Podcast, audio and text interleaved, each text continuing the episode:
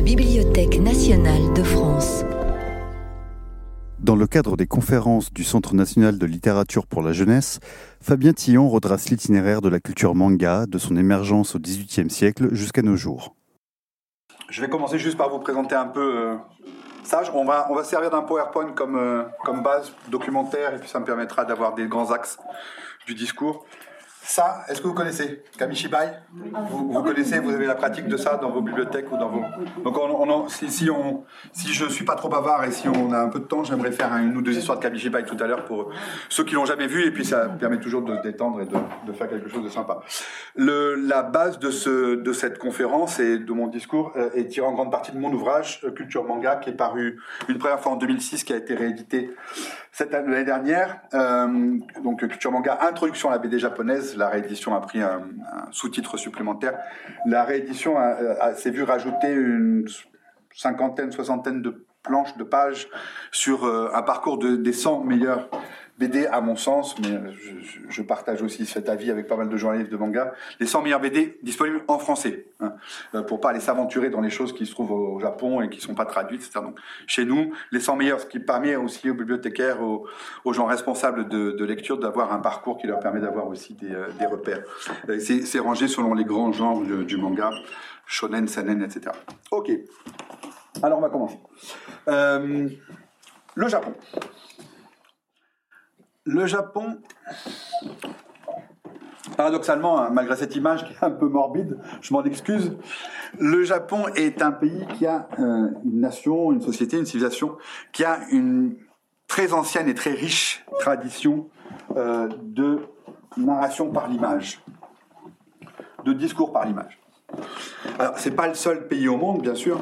Euh, nous aussi, en Europe, on a une vieille tradition de narration par l'image aussi. C'est pas le seul en Asie. Euh, la Chine est aussi euh, évidemment un, un, grand producteur d'images au fil des siècles. L'Inde aussi, pareillement. Mais le Japon a un génie qui lui est propre.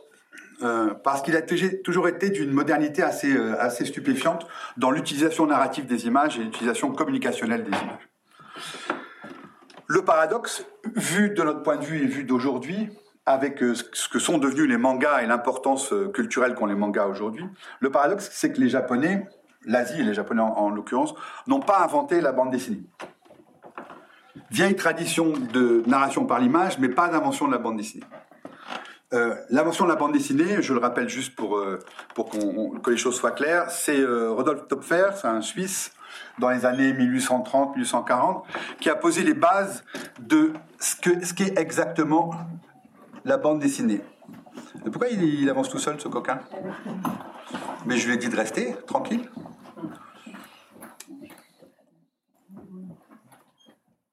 Pardon. On peut faire pause ou pas? Sinon, peut-être en sortant du diaporama, voilà. peut-être que c'est dans les. Je pense qu'on va faire comme ça.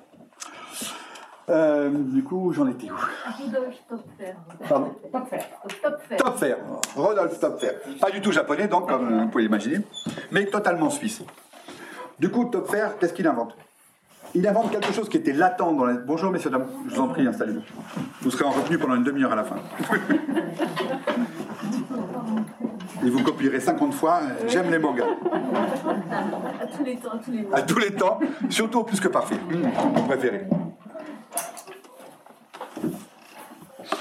Donc, Topfer euh, et les gens qui étaient autour de lui ont inventé une manière particulière de narrer par l'image. J'étais en train de dire qu'on a historiquement plusieurs exemples euh, dans l'histoire européenne ou orientale de choses qui ressemblent à la narration par l'image. Vous avez le manuscrit de Karlsruhe, par exemple, en Allemagne, qui présente une sorte d'image, une sorte de suite d'images divisée par un, qui ressemble à un espace intericonique et qui plus ou moins semble effectivement représenter le passage du temps entre différentes images. Euh, ça, ça, y ressemble. Vous avez d'autres exemples. Euh, la tapisserie de Bayeux, par exemple, chez nous, c'est un, un, long, long, long, long dessin animé qui raconte euh, les idylles, les idylles franco-britanniques.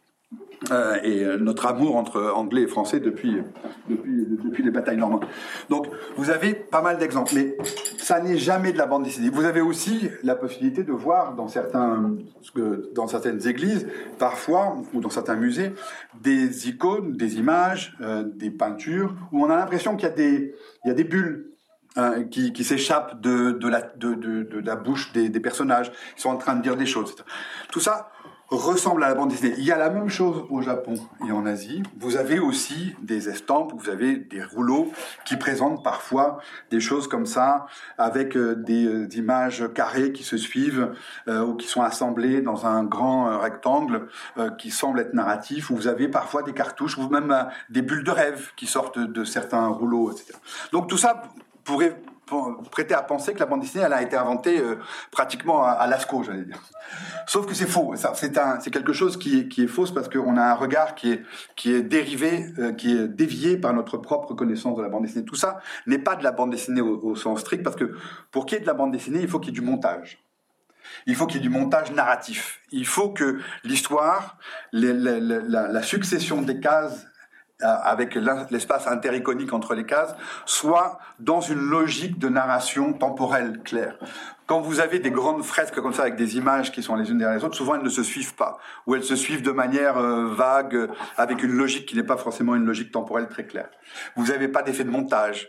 Vous avez l'utilisation de la bulle qui n'est pas vraiment l'utilisation de la bulle telle qu'on la connaît. C'est parfois pas exactement les paroles du personnage euh, qui sont en train de sortir. C'est quelquefois la réflexion d'un dieu qui est en train de parler bah, à travers le personnage ou la réflexion de l'artiste lui-même qui est en train de dire des choses à la place du personnage. Bref, on n'est pas dans la bande dessinée. On est dans les prémices de quelque chose qui s'appellera plus tard la bande dessinée. On n'est pas dans la bande dessinée. La bande dessinée, c'est aussi créé parce que au même moment se crée le cinéma euh, où était en train de se créer quelque chose qui donnera le cinéma avec le début de la photographie, c'est-à-dire la narration par l'image avec à l'intérieur d'une pensée de la narration qui est une pensée du montage. Le montage est fondamental au cinéma, comme les cinéastes le savent, et en bande dessinée, comme les vrais BDistes le savent.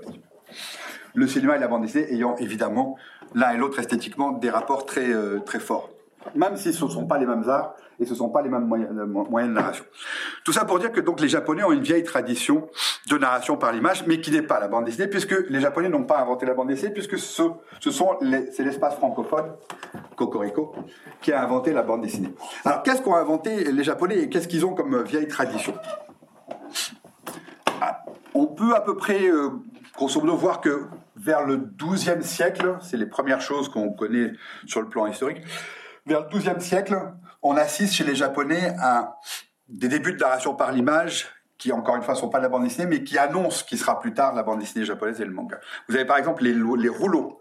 Les rouleaux qui sont la première grande invention euh, écrite et dessinée de la civilisation japonaise. Les rouleaux, par exemple, de, de Toba, Toba Shoujo, qui était un moine dont quatre rouleaux existent. Euh, certains historiens pensent que les, rou- le rouleau de Toba sont pas exactement, euh, pas exactement été faits par Toba tout seul. Peut-être les premiers, peut-être tous, peut-être aucun, on ne sait pas très bien. En tout cas, ils sont attribués à ce moine. Toba qui est pour ainsi dire, le premier grand narrateur graphique de la civilisation japonaise. Ces rouleaux euh, sont intéressants dans la mesure où, d'abord, ce sont des premiers livres, et ensuite, ils ont une forme d'humour. Bonjour madame. Ils ont une forme. Ils ont une forme d'humour, ils ont une forme de légèreté qu'on retrouvera plus tard dans le manga. Les rouleaux de Toba, c'est des rouleaux qui euh, parlent des moines bouddhistes ou euh, de la, civilisation aristocratique de son époque, au XIIe siècle, donc de, no- de notre calendrier à nous, euh, avec beaucoup d'ironie et beaucoup de un, regard très acéré et très burlesque. Vous avez par exemple des, concours de flatulence, des concours de grosseur de phallus, euh, etc. Des choses qui sont très grivoises, qu'aurait pas, pas euh, euh, critiqué Rabelais de, de- notre point de vue, et qui sont, qui sont les premiers signes de ce qui deviendra plus tard un des fondements du manga, qui est le côté euh, burlesque, comique et ironique du manga, qui est toujours quelque chose de très profond aujourd'hui encore. Vous avez dans le manga toujours aujourd'hui, et c'est surtout au Japon d'ailleurs, parce que ça n'a jamais vraiment franchi les frontières, vous avez un style de manga qui s'appelle le manga, excusez-moi, ainsi que le manga kaka, c'est comme ça qu'il est traduit, comme on peut le traduire, qui est un manga euh, d'humour spécialisé dans le, côté, ben, ce que je viens de dire. Donc de humour autour de ça. Et euh, l'humour scatologique, ça fait beaucoup rire les Japonais, et ça vient directement de cette vieille tradition des rouleaux euh, de Toba. La civilisation japonaise a continué à être extrêmement inventive et créative en, termes de narration par l'image. Les technologies ont avancé, bien entendu, comme en parallèle chez nous, l'imprimerie a été inventée et a commencé à, à produire le livre, ce qui, comme vous le savez, a révolutionné totalement notre civilisation. Les Japonais, l'Orient a été en retard sur ce plan-là et est passé après euh, euh, les rouleaux à une, euh, forme plus moderne, plus facile à développer et plus facile à commercialiser, que sont les estampes. Les estampes, ensuite, ont été la grande création culturelle des Japonais pendant plusieurs siècles et a fondé une grande partie de leur communication et de leur, de leur, de leur narration par, par l'image. Je fais une petite parenthèse pour dire que il est paradoxal que, euh, et en même temps peut-être logique, que la civilisation japonaise, la civilisation asiatique en l'occurrence japonaise, ait été une, une civilisation de la narration par l'image, puisque la langue, les caractères kanji eux-mêmes, qui sont sino-japonais, euh, sont eux-mêmes des caractères très imagés, comme vous le savez, qui représentent des choses, qui sont des images elles-mêmes. Euh, alors que nous, nous avons le sentiment d'avoir un alphabet qui est beaucoup moins un alphabet d'images. C'est un peu paradoxal et c'est un peu, c'est un peu, euh, euh, comment dirais-je, excessif de le dire, puisque notre propre alphabet est lui-même un alphabet d'images au départ. Euh, notre français, notre latin, euh, est issu euh, avec plusieurs métamorphoses de mélange avec notamment l'écriture égyptienne, les hiéroglyphes. Et au départ, on sait aujourd'hui avec certitude que notre M, par exemple, est initialement un hiéroglyphe égyptien qui représentait la mer, avec euh, euh, à peu près huit vagues. Donc euh, ce hiéroglyphe égyptien qui représentait la mer a, ensuite passé en Méditerranée, c'est le cas de le dire, chez les Phéniciens, les Grecs, ensuite à Rome, chez les Latins, et s'est transformé dans notre M, minuscule bien sûr, puisque la majuscule est encore autre chose. La majuscule est très latine, très romaine d'ailleurs. Euh, donc nous avons, nous, nos civilisations, nous, à, en, quelque sorte, je dirais, sécularisé euh, l'alphabet au fur et à mesure, l'a rendu plus efficace, moins proche du dessin et plus proche d'une abstraction qui était sans doute plus facile à utiliser. La civilisation orientale, et en l'occurrence japonaise, elle est restée beaucoup plus proche du dessin initial, ce qui a nourri la narration par image dans une espèce de va-et-vient beaucoup plus facile entre l'écriture, le dessin, le dessin, l'écriture, qui est euh, qui est logique dans la manière dont le, le- donc l'image s'est insérée dans la narration et dans la créativité euh, japonaise, alors que chez nous, en revanche, il y a eu très rapidement une dichotomie entre l'image d'un côté, le langage de l'autre, l'écriture de l'autre, avec le sacro-saint livre qui a été notre grande invention, la Bible, etc., même le côté religieux qu'il y a dans tout ça. Ce qui fait qu'on a eu rapidement eu des peintres et des écrivains. Alors que chez les Japonais, c'est quelque chose qui est beaucoup plus flou et beaucoup plus, euh, beaucoup plus souple. Je referme ma parenthèse sur le sur le- l'alphabet et sur les images pour reprendre donc la question des euh, des, euh, des rouleaux et des, euh, des estampes. Ces estampes, euh, pendant plusieurs siècles, ont été à la base de, donc, de la narration par image au Japon et ont été très rapidement euh, utilisées dans le cadre d'une prémodernité assez... Je vous en prie, entrez, madame, c'est la conférence sur le punk. vous ne vous trompez pas. Pardon, je vous embête.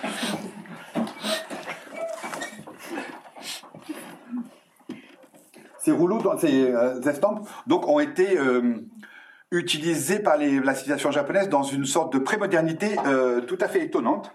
euh, qu'on mesure mal aujourd'hui, euh, à partir du 17 du XVIIe siècle de notre calendrier à nous, 18e, euh, 19e, les estampes étaient, étaient utilisées dans le cadre d'une communication extrêmement diverse, qui remplaçait à la fois les journaux, puisque les Japonais n'avaient pas de presse au, sens strict du terme, enfin à la manière occidentale du terme, remplacer la communication euh, d'État, je veux dire la communication institutionnelle, euh, qui évidemment est une création la plus moderne, Re- remplacer aussi la communication artistique, bien entendu ça va de soi, mais aussi la communication commerciale.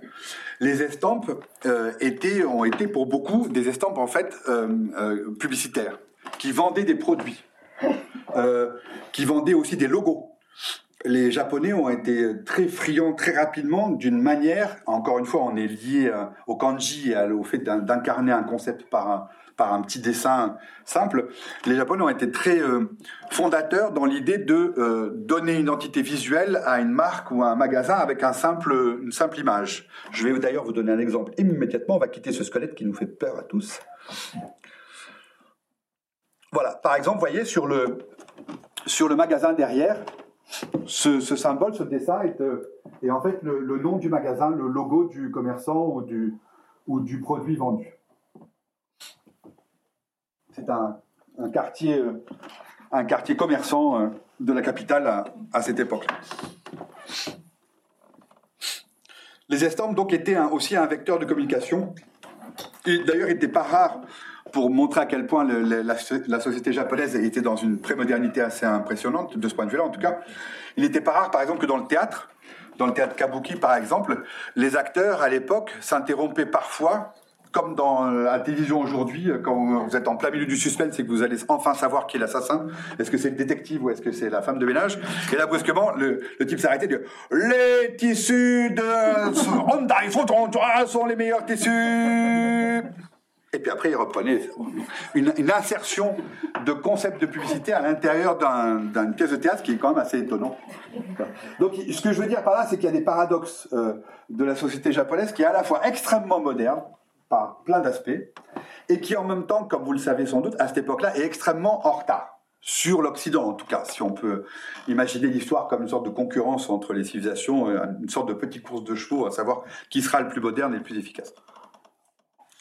Au moment où la société japonaise fait preuve de ces créativités-là, nous, nous sommes en train de passer en Angleterre, en France, dans le reste de l'Europe, à la société industrielle, donc à la multiplication, euh, je vous en prie, entrez, je vous en prie, à la multiplication des vecteurs de communication et à la multiplication de l'assimilation de la culture par un, par un public de plus en plus large. On est en train de passer à l'ère industrielle et l'ère communication.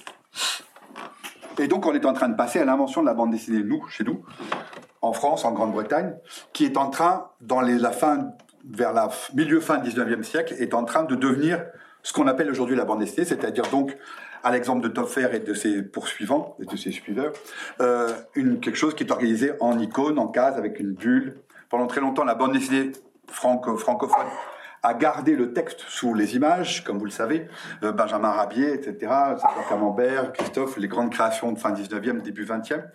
Elle a gardé le côté littéraire pour avoir l'image, et peu, à peu la bulle, cette, qui avait déjà été plus ou moins inventée dans le passé, a été réutilisée, systématisée par des gens comme Alain Saint-Augan, par exemple, ensuite Hergé. Et là, nous sommes en train d'entrer, là, nous sommes dans les années après la Première Guerre mondiale, dans les années 1920-1930, on entre dans la BD franco-belge classique avec Tintin, avec Spirou, etc. Et donc, on entre dans l'essentiel de notre production, de l'essentiel de ce que nous avons, nous, en tant que civilisation, avons eu à dire en bande dessinée au XXe siècle. Je reviens aux Japonais. Les Japonais fin 19e, comme je le disais, ils sont à la fois en avance et en retard. Donc ils sont très créatifs, ils sont en avance. En même temps, ça fait plusieurs siècles que, effrayés par l'avancée euh, impérialiste de l'Occident euh, en Orient, qui a mangé peu à peu la Chine, qui a mangé l'Indochine, qui, qui va manger l'Indochine, qui a mangé euh, euh, par la Grande-Bretagne l'Inde ou est en train de manger l'Inde et l'Afghanistan, etc.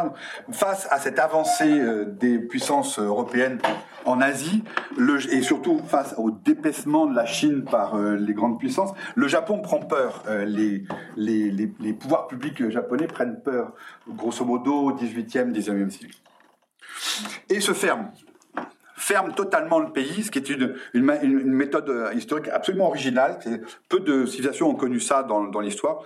Le japonais ferme absolument les écoutilles, refuse l'entrée de l'Occident euh, chez lui. Et ça, ça va durer pendant euh, longtemps, jusqu'à ce que, comme vous le savez, jusqu'à l'ère Meiji, fin 19e, qui est une sorte de renaissance à notre manière. Pour le Japon, le moment de l'ouverture sur l'Occident, l'acceptation du Japon comme faisant partir d'un destin commun avec l'Europe et l'Occident, alors que jusqu'à présent, il se refusait à cette, à cette option-là. Pour la bande dessinée, ça va avoir un, impact fondamental, énorme. Ça veut dire que les Japonais n'ayant pas inventé la bande dessinée, ayant inventé seulement une narration par l'image, euh, par l'intermédiaire, comme je vous le disais, des rouleaux, puis ensuite des, euh, des estampes, les Japonais étaient au bord d'avoir une bande dessinée, mais ils ne l'avaient pas.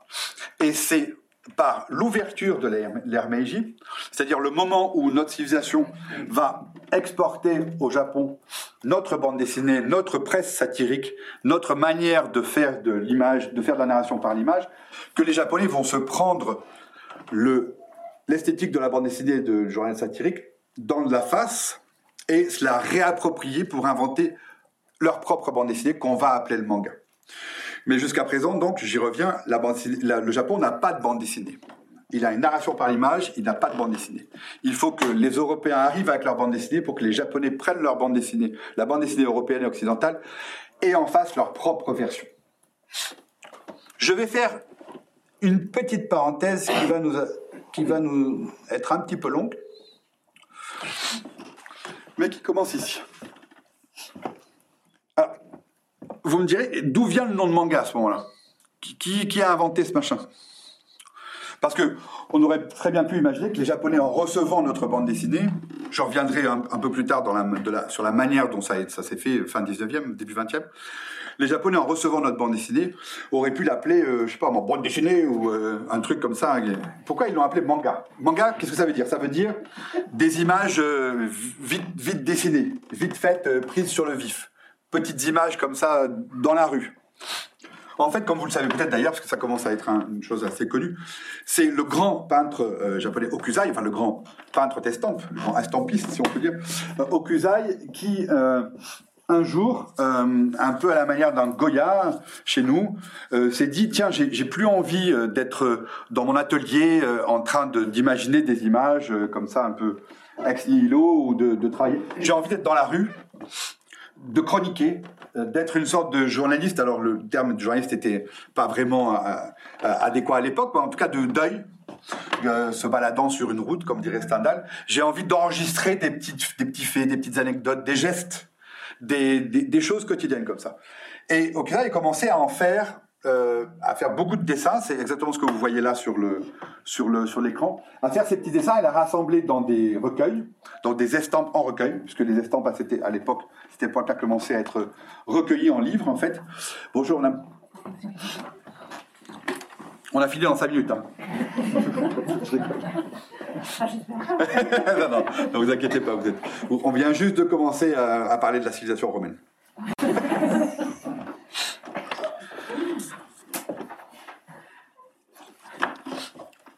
Donc Okusai euh, rassemble ses, chron- ses chroniques, ses petits croquis, ses, vous voyez, ses, petits gestes, ses grimaces.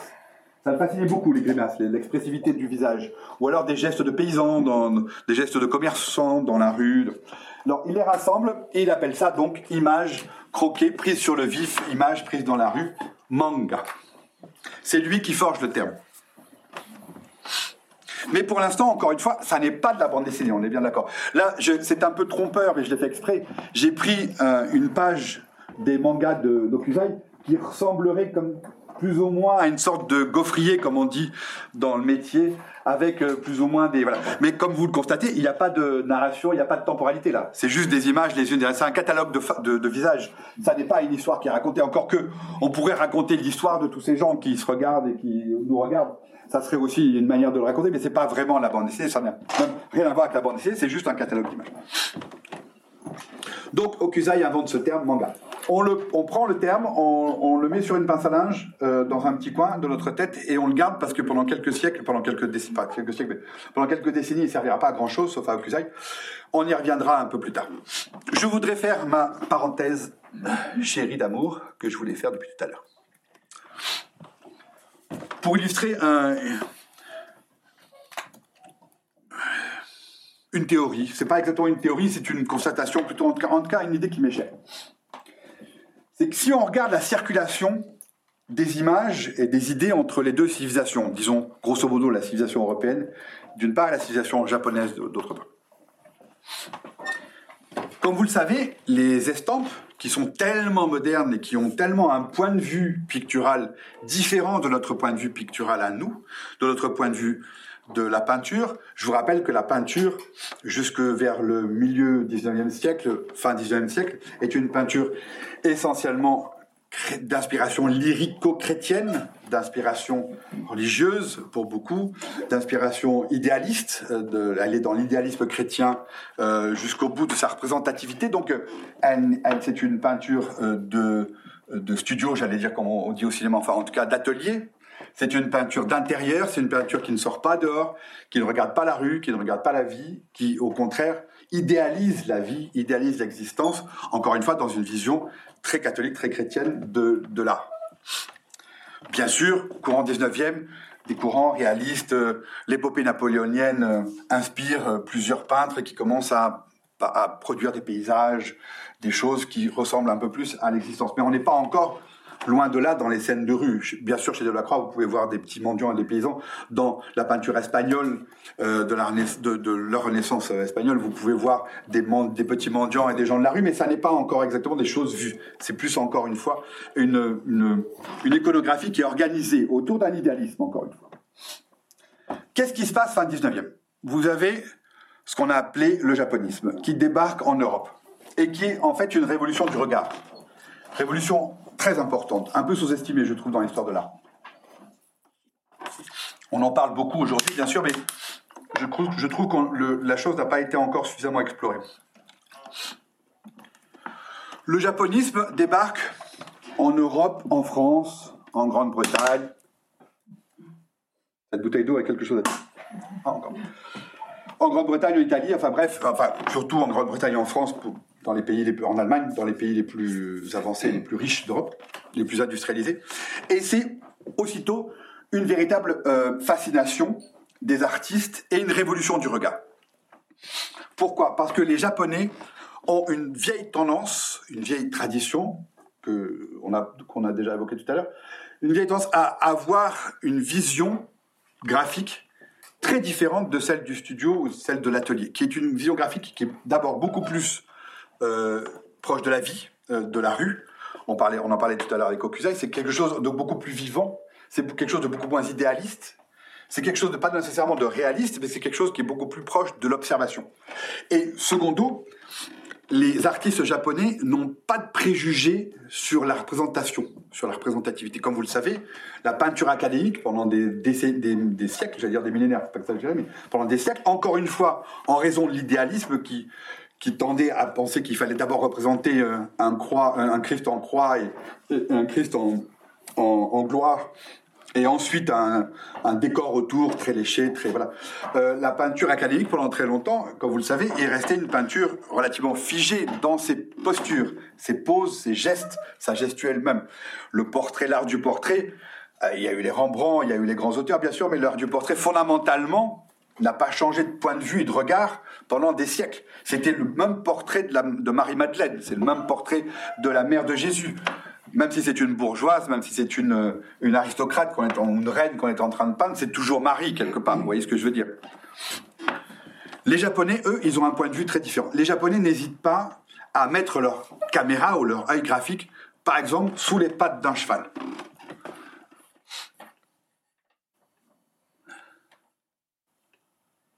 Ah ben, il est où mon cheval? Ben, Je l'ai plus, on le verra tout à l'heure. on n'avait pas passé le cheval avant Non, je sais plus. Euh, les Japonais n'hésitent pas. Par exemple, ce point de vue-là, il est intéressant. Vous voyez, le, comment c'est cadré? La peinture classique européenne n'aurait jamais fait ce genre de cadrage. C'est un cadrage extrêmement, euh, extrêmement ardu.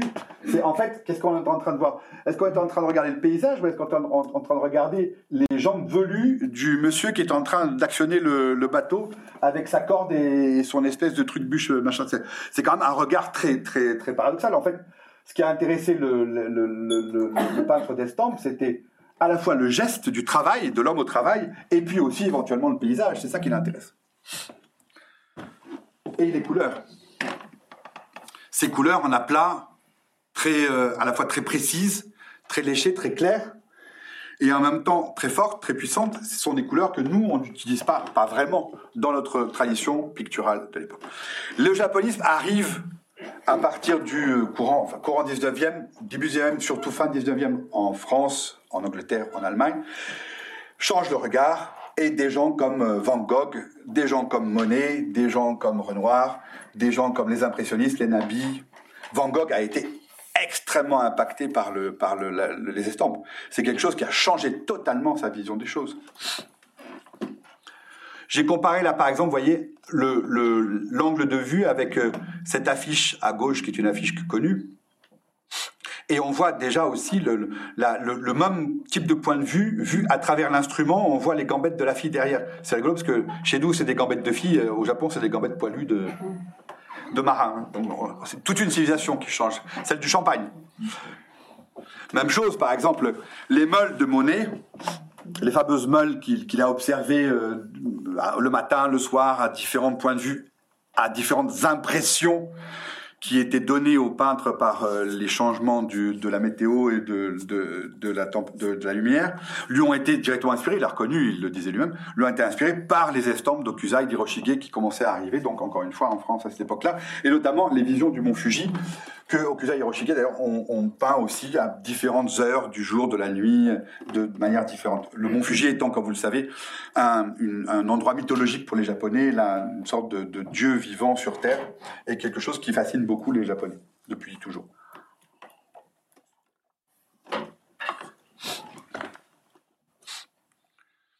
La vague d'Okusai, qui a, été assez rapidement universellement connue. D'ailleurs, les Japonais eux-mêmes l'utilisaient, la surutilisaient dans leurs estampes pour la reprendre dans des pubs, des choses comme ça, parce que ça a été très rapidement un, tube, la, la- la vague d'Okusai. Ça l'est toujours aujourd'hui. La vague d'Okusai a été réutilisée dans sa représentativité, sa représentation très euh, champagnesque, c'est le cas de le dire, de l'eau, cette manière tout à fait originale de présenter l'eau, cette manière si vaporeuse, si légère que nous on ne savait pas faire. Euh, les affichistes euh, euh, les peintres, euh, les publicitaires en France l'ont réutilisé souvent et par exemple cette manière de représenter le champagne est directement, euh, directement inspirée du, de, de l'impression qui est laissée par le côté vaporeux de l'eau. Alors, je disais affichiste à l'in- à à l'instant, c'est un temps aussi qui va être important dans cette espèce de circulation euh, entre le regard japonais et le regard euh, européen. C'est que les peintres euh, impactés par le regard japonais vont influ- influencer à leur tour, ou quelquefois eux-mêmes, puisque souvent les peintres étaient eux-mêmes des publicitaires, des affichistes, vont influencer l'affiche publicitaire qui se répand à cette époque-là en, en Europe, en France, en Grande-Bretagne, de manière extrêmement puissante euh, dans les, euh, dans les, comment dirais-je, en accompagnant, en accompagnant l'essor de la société industrielle et de la société consumériste qui commence à se mettre en place fin 19e, début 20e. La publicité, la réclame, s'inspire de tout ça et s'inspire surtout beaucoup de ce décalage du point de vue, ces, manières euh, inédites de regarder les champs, les choses, cette manière de regarder à travers le trou d'une serrure, par exemple, pour, euh, pour, donner, euh, pour donner une scène. Et, ça, ça va impacter la société, bien sûr, le regard de la société, ça va impacter aussi, et surtout, ce qui nous intéresse, les créateurs de bande dessinée. Un, autre, un autre exemple de d'influence, c'est les, les fleurs de monnaie, les, les fleurs de ces nymphéas, inspirées aussi bien sûr de la représentation classique de la fleur ou des, des motifs floraux euh, chez les Japonais et chez les Chinois aussi beaucoup.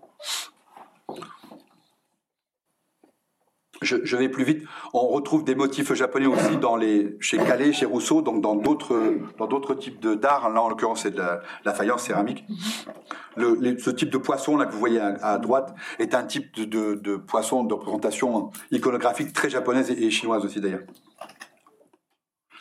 L'architecture, juste pour, euh, pour, euh, pour mémoire, euh, à droite vous avez une maison dessinée par Frank Lloyd Wright et à gauche une maison traditionnelle japonaise. On voit très bien à quel point Wright, d'ailleurs, encore une fois, il s'en expliquait lui-même clairement, il le disait avec certitude, c'est beaucoup inspiré, en tout cas pour ces maisons individuelles, de l'habitat japonais traditionnel. Pour les immeubles, c'était différent.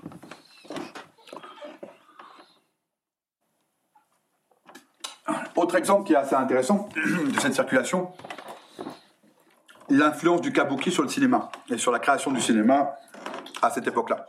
Eisenstein,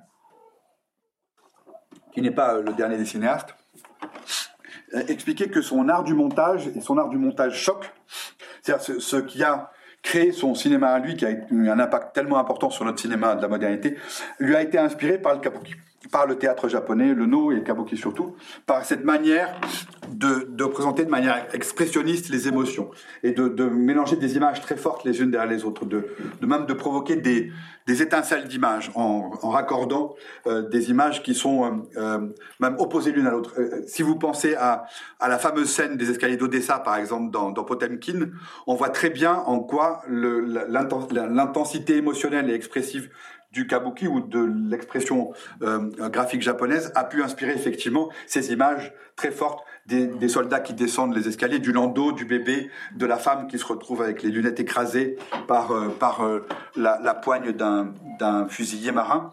On les retrouve ici.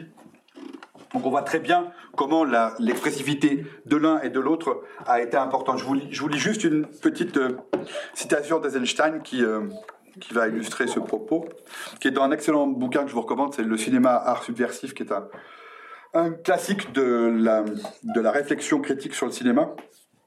Voilà, E- E- Eisenstein disait ceci. Eisenstein considère tout montage créatif comme résultant de la multiplication plutôt que de l'addition d'effets séparés. De même que les caractères japonais signifiant chien et ceux signifiant bouche donnent, lorsqu'on les juxtapose, aboyer, donc on revient à l'expressivité du, kanji, de même la juxtaposition de deux plans crée une entité plus forte que ces deux composantes.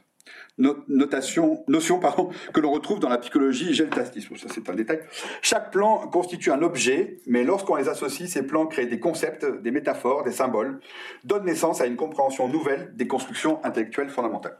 Et aussi des émotions, on aurait pu ajouter.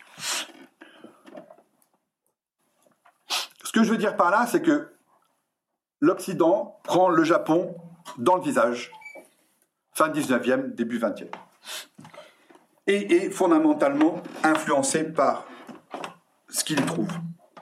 Ce qui est intéressant, c'est que le contraire va se passer.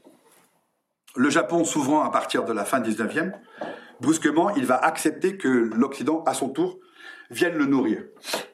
Et les Japonais, à partir de l'ère Meiji, qui était jusqu'à présent fermée, vont ouvrir brusquement leurs portes à l'arrivée de toute la culture occidentale qu'ils ont refusée jusqu'à présent, en un seul bloc pratiquement en une seule fois, en quelques années. En quelques années, ils vont à la fois recevoir Goya, euh, euh, Rembrandt, euh, Jules Verne, Victor Hugo, Conan Doyle, tout, tout à la fois, le graphisme, la littérature, tout ça. Ça va les nourrir. Et ils vont recevoir aussi la bande dessinée. La bande dessinée qui, entre-temps, euh, avec son regard qui était influencé par euh, la peinture japonaise, puis par les impressionnistes, les peintres, l'art de l'affichisme, la bande dessinée est arrivée peu à peu en France, début 20e, à une forme d'art euh, qu'on appellera plus tard, une forme de représentation, de représentativité qu'on appellera plus tard la ligne claire, pour le dire très vite. C'est-à-dire, encore une fois, cette manière de représenter l'image avec des couleurs en aplat très fortes, très vives, très proches d'un certain regard d'enfance, on pourrait dire, avec des lumières très fortes et une clarté, une limpidité dans la narration et dans l'image. Donc c'est encore une fois Alain Saint-Augan, Hergé, Benjamin Rabier, c'est ça. Les Japonais, eux, ils vont recevoir ça, fin 19e, début 20e, ils vont recevoir cette bande dessinée-là, toute chaude.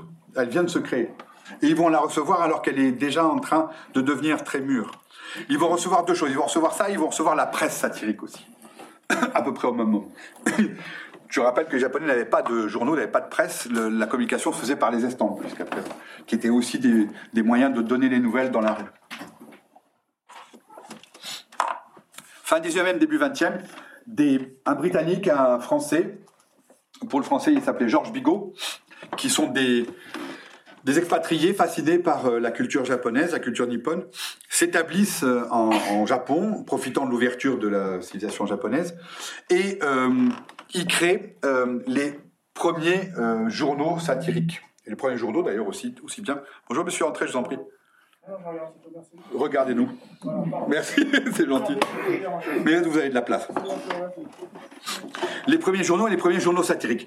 Euh, euh, un journal satirique, c'est-à-dire un journal qui permet de se moquer euh, du pouvoir ou de se moquer des gens qui ont du pouvoir, de se moquer du clergé. C'est quelque chose qui, dans l'association japonaise, qui s'était, qui s'était raidi, qui était devenu extrêmement autoritaire autour d'un, empereur ou d'un shogun qui étaient devenus des, Poutines locaux. Euh, euh, face à cela, c'est une espèce d'arrivée de la modernité qui va complètement chambouler le regard et l'esprit japonais. Euh, les journaux satiriques, d'ailleurs, auront du mal à, s'imposer. Des journaux comme Tokyo Punch, ou Tokyo par exemple, Punch, pardon, qui sont les premiers journaux satiriques créés au Japon, auront énormément de problèmes avec la censure.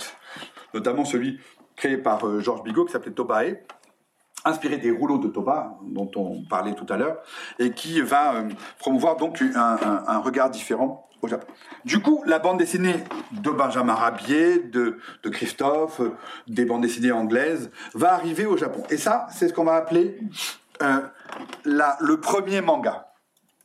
c'est la première période du manga stricto sensu, la première période de la bande dessinée, de manga en tant que bande dessinée japonaise. C'est une période qui est très différente de celle que l'on connaît aujourd'hui. Je reviens, ça c'est le Japan Punch là dont je parlais, les journaux satiriques qui ont été euh, importés au Japon, le Tokyo Puck, euh, de manière assez rigolote. Ce que vous avez là comme image, c'est l'empereur, le tsar, euh, qui vient de perdre la guerre russo-japonaise et qui est en train de se mordre le nombril de rage. Je trouve ça assez drôle. Et pour les, encore une fois, pour les Japonais, ça leur parlait parce que ce genre d'image étrange leur parlait dans la tradition, mais c'est vrai que on se moquait quand même d'un roi étranger, donc il fallait quand même pouvoir assumer dans une société aussi hiérarchisée et aussi rigide que la société japonaise à cette époque-là, même s'il était en train d'évoluer grâce à l'ouverture de Meiji. Je trouve que pour quelqu'un qui est en train de perdre une guerre, se mordre le nombril, c'est exactement ce qu'on attend que Poutine fera dans, j'espère, un mois maximum se mordre le nombril. Voilà un exemple typique du premier manga. C'est un Norakuro qui est un, des grands personnages du manga dans les donc début début début début 20e, plutôt après guerre, après première guerre mondiale, quand le Japon non seulement s'est ouvert, mais en plus est devenu deuxièmement une puissance euh, militaire qui a vaincu déjà deux grandes puissances européennes, la, Russie dans la guerre russo-japonaise, en, imposant en plus des batailles, notamment navales, euh, qui ont humilié directement euh, l'armée tsariste de l'époque, les Japonais ont été extrêmement efficaces sur le plan militaire en tout cas. Ensuite, les Japonais sont partie prenante du premier conflit mondial de manière plus modeste, mais participent quand même, sont avec les Alliés et gagnent la guerre contre l'Allemagne, contre la Prusse. Donc, se, pense aussi, encore une fois, comme une nation euh, qui a atteint un niveau quasiment occidental, euh, qui est euh, presque l'équivalent de la France, de la Grande-Bretagne, de les États-Unis naissants, et qui va dans l'avenir compter. En tout cas, certains compter dans l'histoire du monde. C'est l'ambition japonaise du début XXe siècle, c'est devenir une puissance.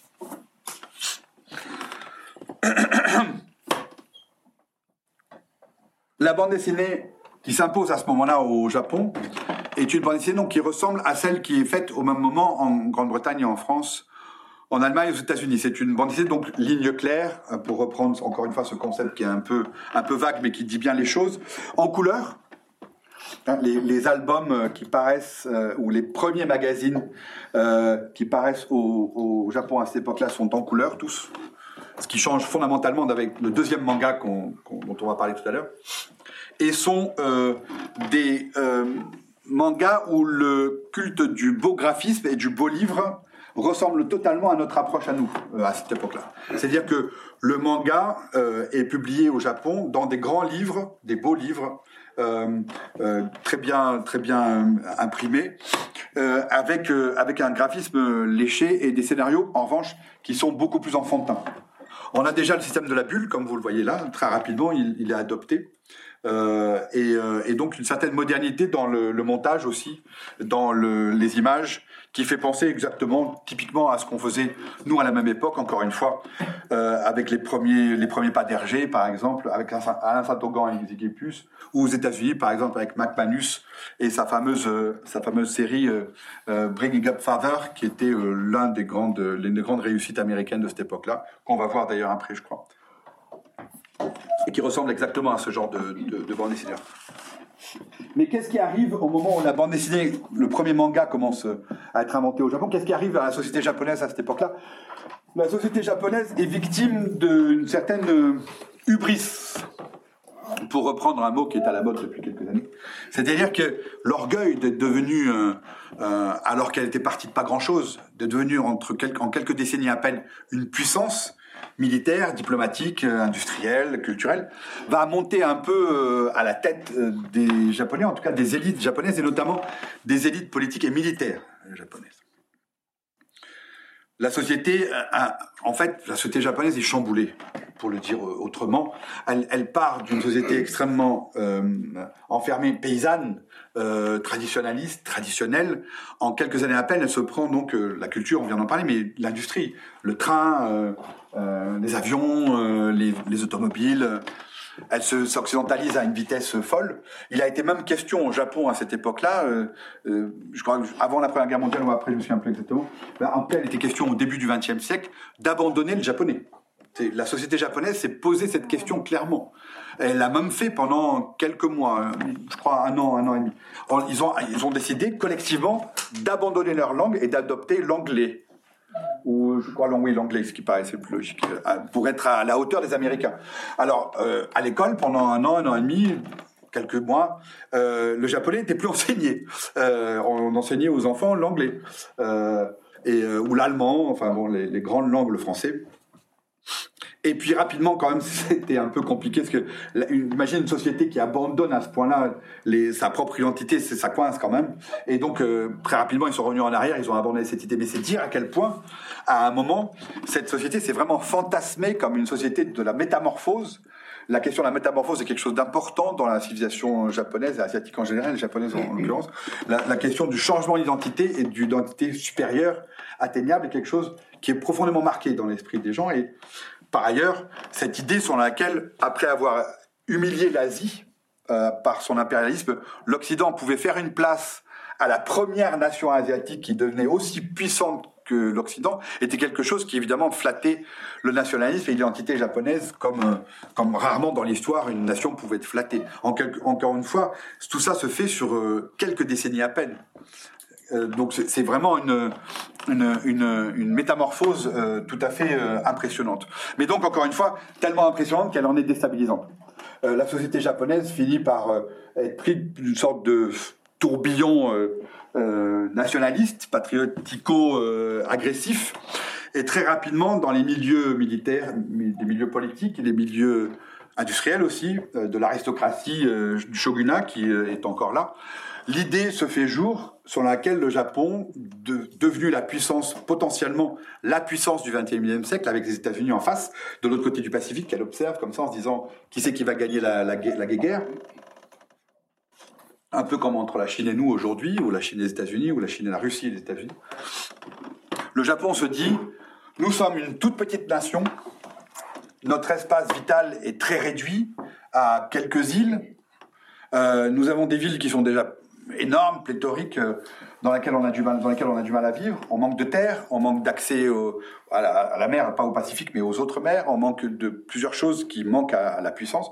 Donc, devenant une nation militaire, voire militariste, et puis devenant une nation impérialiste, pourquoi pas? Allez, après tout, c'est une bonne idée. On va faire la nique aux Occidentaux, on va leur montrer qui c'est qui c'est Alfred, et on va, on va gagner du terrain. Du coup, le Japon, à partir des années euh, 20, 30 surtout, aussi sous l'influence du nationalisme européen qui se développait à la même époque, de fascisme et du nazisme, qui lui-même était en train de reformuler un impérialisme moderne et nouveau dans un esprit belliqueux, euh, le Japon devient une nation belliqueuse et prête à euh, sauter sur la première victime qui passera à sa portée. La première victime, la plus évidente et la plus à sa portée, étant bien entendu la Chine, que le Japon regarde avec un air matois de gros chat gourmand depuis des années. La Chine est à cette- époque-là, comme vous le savez, un empire totalement à l'abandon, avec un pouvoir politique totalement endormi, dépecé par les puissances. Les grandes villes sont occupées comme Shanghai par euh, un peu les Anglais, un peu les Français, un peu les Allemands, un peu tout le monde. Euh, et la Chine, c'est un peu le grand couloir où tout le monde s'essuie les pieds. Donc les Japonais se disent, eh ben tiens, on va prendre des grands morceaux de Chine, on va s'en faire des sandwichs et on va dire que ça sera le grand Japon. Et donc, les Japonais, à partir euh, de, la, fin des années 30, deuxième moitié des années 30, sont une nation qui attaque euh, de façon euh, totalement contraire aux lois internationales, absolument belliqueuse et totalement impérialiste, attaque la Chine et commence à dépecer la Chine en, grands morceaux pour s'en faire, pour s'en faire une, un- un- une cour de jardin.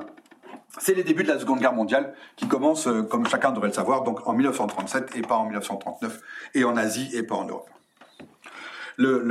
Cette guerre-là, vous vous souvenez de Tintin Lotus d'or? Lotus bleu, pardon, Lotus bleu, pardon. On voit, on voit, on voit ça puisque ARG avait écrit son son album avec un étudiant chinois qui, euh, qui était à Bruxelles à ce moment-là qui lui donnait des nouvelles de, de cette partie du monde qui intéressait peu les, Européens à cette époque-là.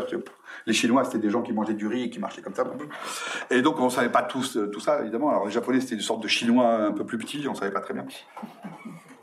Ou un peu plus grand, ou euh, qui mangeait du riz différent. Et donc dans Lotus bleu, on voit très bien ces clichés justement qui sont renversés par Hergé de manière très intelligente, très très drôle et très puissante intellectuellement. Et on voit aussi comment les Japonais euh, manipulent le- la SDN, qui était la, la pré-ONU de l'époque, pour euh, avancer son idée d'une guerre juste, euh, comme aujourd'hui un peu en Ukraine Poutine, d'une guerre d'une guerre juste parce que les Chinois, vous vous rendez compte, étaient en train de menacer les Japonais. Alors les Japonais, pour éviter que les méchants Chinois leur tombent dessus, évidemment, envahissent la Chine et massacrent tout le monde allègrement en, étant persuadés, en disant qu'ils étaient persuadés d'avoir le bon droit avec eux. Ça, a une incidence évidemment majeure sur notre manga. Euh, puisque ce manga qui était en train de se développer, donc sur un modèle euh, européen directement, avec donc ces, belles images euh, en couleur, est rapidement un mode d'expression qui va intéresser le pouvoir, surtout un pouvoir fasciste et autoritaire, voire totalitaire pendant quelques années, euh, très clairement. Le, le- je rappelle que le Japon a signé très rapidement des accords avec le- l'Allemagne nazie, avec l'Italie fasciste, pour être une alliance euh, fascisante internationale pour contrer les démocraties. Le- le- le- les militaires au pouvoir, il y a- des coups d'État qui font prendre le pouvoir par les militaires, utilisent le manga évidemment comme vecteur de communication et de propagande. Norakuro, pour revenir à lui, qui est donc un, un, des grands personnages de cette, euh, cette période-là du manga, est rapidement utilisé dans la propagande militaire euh, japonaise, puisque par exemple il est envoyé au front contre les Chinois, contre les méchants Chinois, qui sont, comme vous le savez, le, loup dans la bergerie. Et donc Norakuro, là, est à la tête de ses troupes, il est en train d'attaquer les Chinois, qui sont représentés évidemment par des cochons. C'est toujours plus intéressant de présenter l'ennemi sous la forme d'un animal un peu méprisable et méprisant, alors que un peu vulgaire surtout, alors que Norakuro lui est un est un petit chat et, que les Japonais sont des animaux beaucoup plus nobles. nobles. Le, dans cette dans cette case là où Norakuro est en train d'appeler les, les- troupes euh, japonaises à aller à l'assaut, il est en train d'expliquer que, le, comme d'habitude dans ces, dans ces guerres de propagande, qu'il faut aller à l'assaut parce que Dieu est avec eux, enfin le, Bouddha ou ce que vous voulez. Bref, que tout ça, il faut aller massacrer l'autre parce que c'est légitime. Un vieux truc de la propagande. Mais donc le manga est rapidement utilisé. Il est tellement utilisé par le pouvoir, parce que le pouvoir comprend très bien comment on peut manipuler les enfants grâce à ce vecteur euh, extraordinaire de communication, tout comme il utilise le cinéma, euh, bien sûr, et la presse, évidemment. Le manga est tellement bien utilisé par le pouvoir que très rapidement, les, magazines de manga, qui sont toujours encore une fois des magazines en couleur, etc., avec beaucoup de texte à l'époque, hein, on est dans un, type d'illustré un peu à l'ancienne, euh, relayent la propagande du pouvoir sur la Chine, bientôt sur la participation du Japon à la guerre mondiale, et même euh, en dernière partie de, film, après euh, que le Japon a attaqué, comme vous le savez, les États-Unis euh, de manière brutale en 41 et, et, et se soit répandu dans pratiquement tout le Pacifique, le Pacifique Nord et le Pacifique Sud, jusqu'à pratiquement à l'Australie. Le Japon a été une, une énorme menace pour le monde à cette époque-là, aussi, aussi dramatique et aussi dangereuse que l'Allemagne dans notre coin de, de planète. Le Japon, qui donc a réussi, le Japon impérial qui a réussi à descendre pratiquement jusqu'à l'Australie, a été arrêté in extremis par les, par les troupes anglo-saxonnes en Papouasie-Nouvelle-Guinée, c'est-à-dire qu'ils étaient à, à, à 1000 km de la Nouvelle-Calédonie, par exemple, vous voyez, à notre possession euh, à nous et de l'Australie. Dans la deuxième partie de la guerre, au moment où les, Japonais ont reflué sous les assauts justement anglo-saxons et américains notamment, euh, la propagande par le manga s'est intensifiée euh, au point, à un point tel que lorsque euh, les troupes anglo-saxonnes ont menacé de commencer à rentrer sur le territoire japonais et à rentrer sur le territoire sacré de la patrie, je rappelle que le Japon n'avait jamais été euh, envahi par aucun pays, c'était sa, grande fierté. hein. Euh, à partir de, à ce moment-là, dans les mangas, il, euh, était recommandé notamment aux enfants de savoir comment utiliser un pistolet, un revolver, une grenade, comment la lancer, comment la dégoupiller, comment utiliser un cocktail Molotov, enfin, etc. Comment comment se battre ou comment éventuellement se accepter de se suicider avec euh, ses parents, sa mère et son papa pour se jeter en haut des falaises ou pour ne, pas euh, euh, accepter l'idée sur laquelle le, le méchant blanc américain allait fouler le sol sacré de la patrie. C'était expliqué euh, rapide, un peu vite dans les mangas. Cela dit, c'était en filigrane puisque cette- cette- cette- cette- cet esprit de sacrifice était euh, euh, mis en avant par la propagande, notamment autour des, euh, des gens qui se sacrifiaient dans les avions, les les fameux comment ça s'appelle les voilà les kamikazes cette espèce d'exaltation héroïque euh, morbide et, tellement fasciste en fait euh, dans l'esprit, tellement du côté de la mort quoi. Et, euh, et cette, euh, cet esprit-là, parce que les, Japonais peuvent être euh, rapidement très très radicaux dans leurs euh, options et dans leur façon d'aller jusqu'au bout des choses, a occasionné par exemple à Okinawa et dans les premières îles qu'ont pris les Américains au fur et à mesure de leur remontée vers les grandes îles du Japon, par des suicides collectifs absolument atroces, où des gens se précipitaient par famille entière du haut des falaises pour ne pas imaginer, imaginer vivre sous le joug de, des méchants blancs américains. C'était c'est aussi parce que la propagande leur disait que les Américains allaient euh, leur faire les violer, les ça. Mais la propagande dit toujours ça. Euh, et nous, en France, nous, on s'est pas tous suicidés en, en sa- en- en sautant du haut de la falaise C'est de. pas de- parfois patriotique euh, de quelque chose de sacré, c'était une terreur tout à fait. euh, Bah non, parce que je, ouais, quand vous avez la terreur, par exemple, c'est pas c'est pas la même chose. Quand nous, on a on a eu extrêmement peur des hordes nazies, ouais, euh, à Paris ou en Normandie ou ailleurs, tout le monde s'est pas suicidé. On s'est précipité sur la bagnole et on a fait l'exode. On s'est précipité pour aller à Lyon, à Bordeaux, etc. Donc on a voulu fuir. Là, c'était différent. C'était l'idée qu'on ne pouvait pas supporter.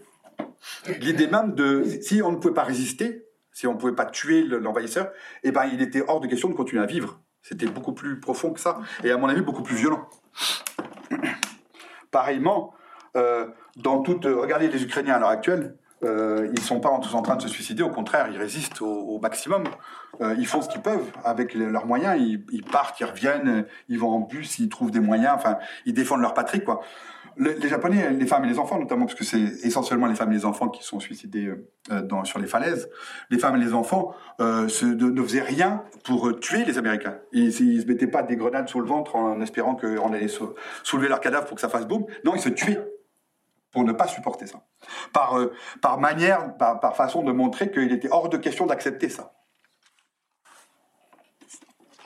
Donc on a une, on a une civilisation qui est dans, dans, le, dans la folie. hein. C'est une civilisation qui est rentrée dans un- une folie collective très clairement. Il y a une spécificité aussi euh, qui euh, peut-être explique ça. C'est peut-être ça qu'on, c'est là-dessus qu'on se comprend pas bien. C'est que il y, a- quelque chose qui existe dans la société japonaise qui, qui qui s'appelle le consensus, enfin qu'on peut traduire par le consensus. C'est une manière de d'être tous ensemble hein, en tant que société. Et même si on n'est pas d'accord, même si parce que vous avez quand même traditionnellement une gauche, une droite, euh, une opposition. Enfin, la- le Japon peu à peu, déjà à l'époque, s'était constitué en pré-démocratie. Aujourd'hui, c'est une vraie démocratie, bien entendu. Euh, mais euh, mais avec donc ses oppositions, ses critiques internes, tout, son débat. Mais il y a une, idée sur laquelle, à partir du moment où la société prend une décision collective, tout le monde absolument doit s'y colter et avec enthousiasme si possible, en tout cas sans se poser plus de questions que ça. C'est comme ça, par exemple, que plusieurs artistes euh, euh, qui vivaient en Occident, en France, euh, aux États-Unis, en Grande-Bretagne à cette époque-là, et qui donc étaient en dehors de la guerre, se sont sentis dans l'obligation, comme Fujita par exemple, dans l'obligation de retourner à Tokyo, se mettre sous les ordres de la propagande d'un État fasciste qu'ils ne supportaient absolument pas, dont ils étaient même les pires ennemis. Fujita, imaginez, c'était quelqu'un qui, qui était à Montparnasse, qui était euh, l'inverse même du fascisme. Il est allé se mettre sous les ordres de la propagande japonaise et a accepté de faire des toiles de propagande en représentant des méchants avions américains et des gentils soldats japonais pleins de, pleins de cœur avec le soleil levant derrière et la manière de, de, d'être dans le, dans l'enthousiasme héroïque du Japon. Alors qu'il n'en pensait pas un mot. Mais voilà, acceptation euh, du, euh, du, de- consensus collectif, acceptation jusque au bout de soi-même. Beaucoup de- d'auteurs de, manga, je pense à Saseo Ono par exemple, qui était un auteur aussi important de cette époque-là, euh, se sont mis aussi au service de la propagande euh, de la propagande japonaise, de l'armée impériale, en allant euh, dans les pays en- en- envahis, euh, euh, peindre des fresques, euh, peindre ou participer à des à des euh, à des euh, revues, des magazines vantant les mérites de de l'impérialisme japonais et de sa capacité à donner aux Chinois, aux Indonésiens, aux, aux, aux- aux Indochinois, puisqu'ils sont allés jusque là-bas, à toutes les toutes les populations qu'ils étaient en train de où ils remplaçaient le joug impérial occidental par leur propre joug, à leur vendre euh, leur, leur, euh, capa- capacité à rendre les choses bien meilleures. Les Japonais, en plus, avaient un, dans cet ordre-là de propagande, avaient un argument fort qu'ils ont surutilisé sans arrêt, qui était celui précisément de dire, vous voyez, l'Occident, l'Europe vous a envahi, vous a, nié vos cultures et vous a empêché d'être vous-même depuis des siècles.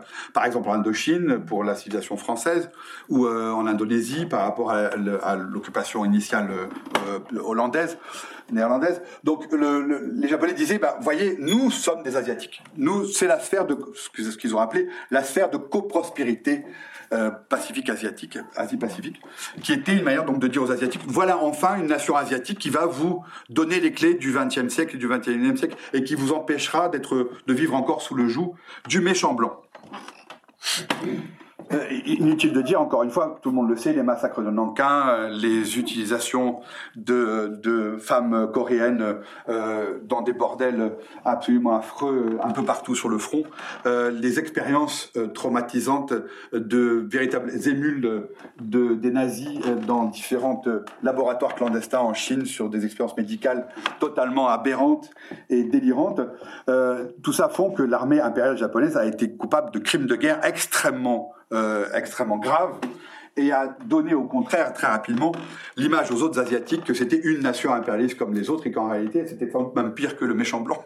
Et donc il fallait peut-être prendre alliance avec euh, le, les anglo-saxons et les, les, occidentaux pour virer les japonais pour ensuite passer à l'indépendance qui sera la suite des événements après la seconde guerre mondiale. Mais ça nous éloigne un peu de notre, notre sujet. Total on se retrouve euh, fin des années 40 avec un Japon qui, ne voulant pas se rendre et euh, étant euh, monté sur ses ergots, comment dirais-je, ses ergots orgueilleux, étant aussi coincé politiquement par différentes factions à l'intérieur de, des, des, des rivalités de politiciens militaires dirigeant le pays entre l'empereur, les éléments plus fascistes, les éléments plus proches de l'Allemagne, les éléments plus proches d'une éventuelle réconciliation avec les États-Unis, etc. Bref, toutes ces évolutions, ces hésitations, cet orgueil japonais ne voulant pas se rendre, ne voulant pas accepter de, de, de, de passer un accord avec les États-Unis sur un, un, un arrêt des armes, poussent les États-Unis, à raison ou à des raisons, euh, l'histoire jugera plus tard. Pour l'instant, le débat est encore là, il est encore chaud malgré tout. En tout cas, pousse les États-Unis à utiliser, comme vous le savez, la bombe atomique par deux fois à Hiroshima et Nagasaki pour euh, briser définitivement la résistance japonaise, qui est évidemment extrêmement efficace. On peut imaginer comment, parce que les deux, les deux villes sont entièrement détruites euh, en quelques minutes, quelques secondes, et le Japon rend les armes rapidement ruinées, épuisées, ayant perdu une grande partie de ses capacités industrielles, une, grande partie de sa population, euh, des soldats traumatisés qui euh, reviennent du front euh, les, perdus pour retrouver des familles qui ont disparu, la famine, et bref, un pays qui a tout perdu. En, en 45, 46, 47, 48, le Japon est un pays au fond du trou. Euh, le manga, lui, qu'est-ce qui devient à ce moment-là? Ben, paradoxalement, mais c'est souvent le cas dans ces périodes de, euh, traumatisantes, ces périodes historiquement difficiles, le manga, là, il saisit sa chance. C'est le moment où il va renaître, et il va renaître euh, de manière encore plus puissante et encore plus euh, créative qu'auparavant. Après-guerre, le Japon manque de tout. Les États-Unis leur fournissent ce qu'il faut pour survivre, mais pas plus. un peu par esprit de vengeance, il faut dire un peu aussi parce qu'ils veulent une société à leur pote et à la manière organisée à la manière d'une démocratie un peu à l'américaine. Et donc euh, le papier notamment est quelque chose qui manque cruellement. Donc comment réinventer une industrie culturelle du livre dans les conditions où le papier manque cruellement et où en général les structures culturelles et euh, la manière de, qu'on a de communiquer euh, culturellement et, et sont, sont toutes en ruine? Deux vecteurs. Trois vecteurs. Premier vecteur, euh, les bibliothèques de prêt, qui sont à cette époque-là quelque chose qui se développe de manière foudroyante au Japon, comme en Corée d'ailleurs aussi, et qui vont euh, permettre la renaissance industrielle euh, du manga. Précisément parce que, comme vous pouvez l'imaginer, vous êtes pour la plupart bibliothécaires, ça permet évidemment de multiplier la lecture du livre sans passer par la case achat bibliothèque de prêt. Kamishibai, c'est cette chose-là. c'est l'instrument qui existe déjà depuis euh, plusieurs décennies, qui, qui s'est notamment euh, qui est monté euh, qui est monté en puissance dans les années 30 pendant la crise euh, économique, euh, puisque c'était une manière euh, déjà peu coûteuse de, de raconter des histoires dans la rue sans passer par l'étape livre. Kamishibai, qui à cette époque-là se développe de manière très puissante aussi, et qui donc permet dans la rue de donner naissance aussi à une génération de, de, de, de graphistes, de, de narrateurs, qui aura aussi un gros impact dans le développement du manga euh, moderne. Je reviendrai au peu plus tard. Troisième vecteur, quand même, l'édition, euh, la publication, que ce soit sous forme de magazine ou que ce soit éventuellement sous forme de livre, surtout sous forme de, de magazine. Mais encore une fois, manque de papier, manque d'encre, manque de moyens, manque de... Donc qu'est-ce que l'industrie du manga euh, Il n'y a pas une réunion des industriels du manga en se disant qu'est-ce qu'on va bien pouvoir faire, mais comment, elle peu à peu, euh, par euh, étapes successives, elle finit par euh, tirer cette conclusion qu'en fait, il faut recréer une bande dessinée moderne avec les moyens dont on jouit qui sont très peu développés.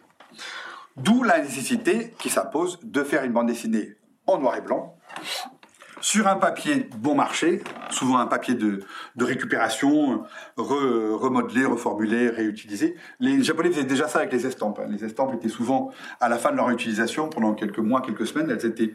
euh, euh, euh, comment dire, le papier était remis dans l'eau, on en faisait une pâte à papier et on le réutilisait pour d'autres estampes, etc.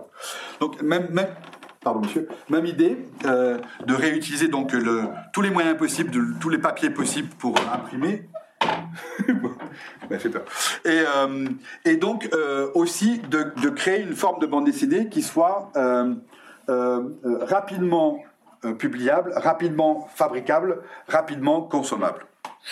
Une bande dessinée industrielle, clairement industrielle, admettant la nécessité d'être industriel et d'être industriel à la manière japonaise, c'est-à-dire extrêmement efficace.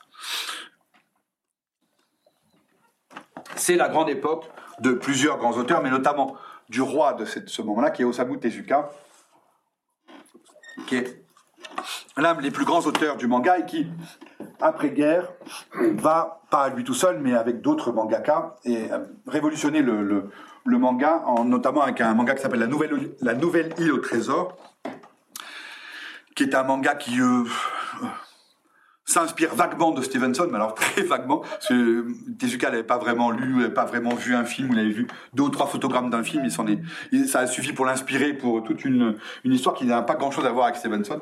Mais donc c'est la nouvelle île au trésor. Mais surtout, ce qui est important, c'est que euh, cette, euh, ce manga-là, donc se fait dans les conditions économiques que je viens de dire, il n'était pas le seul. Mais aussi Tezuka utilise dans sa manière de, raconter un- une nouvelle manière, un nouveau type de montage extrêmement inspiré du cinéma. Et notamment du cinéma de dessin animé, du cinéma de Walt Disney. Et, là, nous, avons, nous sommes au cœur de la création du manga moderne, du manga que nous connaissons nous. C'est-à-dire que, en plus de l'influence britannique, française euh, initiale, euh, l'influence américaine devient prépondérante. Non, encore une fois, essentiellement l'influence de Walt Disney. Et euh, Tezuka commence à faire des montages avec des cases qui se des cases qui, sont, euh, hachées et qui sont montées un peu comme un film, un peu comme un film de dessin animé, comme vous pouvez le constater là. Ce montage un peu cut, euh, euh, Tezuka était fasciné par le, cinéma, le dessin animé. D'ailleurs, il fera plus tard aussi, il sera un des grands créateurs de l'animé, de l'animation japonaise. Euh, ce montage un peu cut fascine totalement les Japonais à cette époque-là, les petits Japonais qui y voient une manière de, raconter les choses d'une modernité stupéfiante. Cette manière-là de, raconter les choses a été une révolution du regard pour toute une génération de jeunes lecteurs de manga. À partir de ce moment-là, euh, le manga se développe sur cette base-là. Le manga euh, de grande consommation, hein, de grand public, encore une fois, se, développe sur ce, sur ce mode-là et commence à euh, euh, trouver son organisation en, termes de euh, genre et en termes de style. Ça avait été un peu le cas avant-guerre. Il y avait déjà un petit peu une manière de considérer que le manga shonen était quelque chose qui était la majorité, mais qu'on pouvait éventuellement faire des mangas pour les petits, les filles, etc. Mais c'est après-guerre que donc cette, cette organisation industrielle, créative et, et commerciale du manga se, se, se, se, propage, se développe peu à peu. Encore une fois, il n'y a pas une réunion hein, des décideurs, ça s'est fait comme ça un peu au fil des choses, euh, avec peu à peu l'émergence donc d'un manga shonen, c'est-à-dire d'un manga pour les jeunes garçons, pour les garçons ou les jeunes adolescents. euh, les, choses sont à la fois très définies et un peu vagues. C'est c'est très japonais aussi ça. C'est très précis et en même temps c'est très souple. Donc vous avez un shonen qui donc correspond grosso modo aux enfants euh, à partir du moment où ils sont plus bébés jusqu'aux jeunes adultes. Mais à l'heure actuelle, par exemple, euh, euh, déjà à l'époque, vous avez énormément d'adultes qui lisent du shonen. Il y a énormément d'adultes qui, lisent aujourd'hui One Piece et Naruto au Japon. Au Japon en tout cas, moins chez nous. Mais voilà, donc l'idée d'un manga plutôt pour garçons, en parallèle, et toujours grâce à l'ami Tezuka, en grande partie, se crée et se développe un manga shoujo pour jeunes filles. Encore une fois, donc c'est de bébé à, euh, à, jeune adulte et, au-delà si possible. Donc c'est Tezuka lui aussi qui, euh, qui pose les jalons de, des premiers shoujo, enfin en tout cas les jalons esthétiques du ce que deviendra le shoujo, c'est-à-dire ce côté beaucoup plus mignon, plus féminin, on pourrait dire, avec un, une, une émotion qui est beaucoup moins évidemment dans le fracas des armes et dans le combat, et beaucoup plus dans avec l'accent mis sur le, la relation euh, émotique émotive et poétique entre les êtres, euh, avec des princesses, des, des rois, c'est quelque chose beaucoup plus fait pour les filles. Donc ces deux, ces deux du manga se développent dans les années 50, 60. En parallèle, donc, euh, comme je disais, Tezuka et d'autres, mais Tezuka est encore une fois en pointe, développent aussi l'animation. euh, avec les premiers euh, épisodes de Astro Boy, euh, qui est l'une des grandes créations de Tezuka à cette époque-là, qui est un, petit robot nucléaire, euh, qui devient un des grands, un des grands héros de l'après-guerre et qui, euh, qui euh, fait l'objet d'une adaptation télévisée dans les années euh, 60 euh, qui, qui pose les jalons de l'animation, de l'animation à la japonaise. J'y reviendrai aussi un peu plus tard. Et donc un manga qui aussi, au fur et à mesure des années 50, euh, passe le, comment dirais-je, comme en Europe à la même époque d'ailleurs, passe les frontières du pur euh, entertainment enfantin pour arriver vers une forme de communication et de narration qui peut aussi toucher les adultes et s'adresser directement à eux. Vous avez donc peu à peu l'invention aussi du manga qu'on appelle, le manga seinen, qui est le manga pour adultes, lui qui est très clairement fait pour un public qui a dépassé les stades de l'enfance.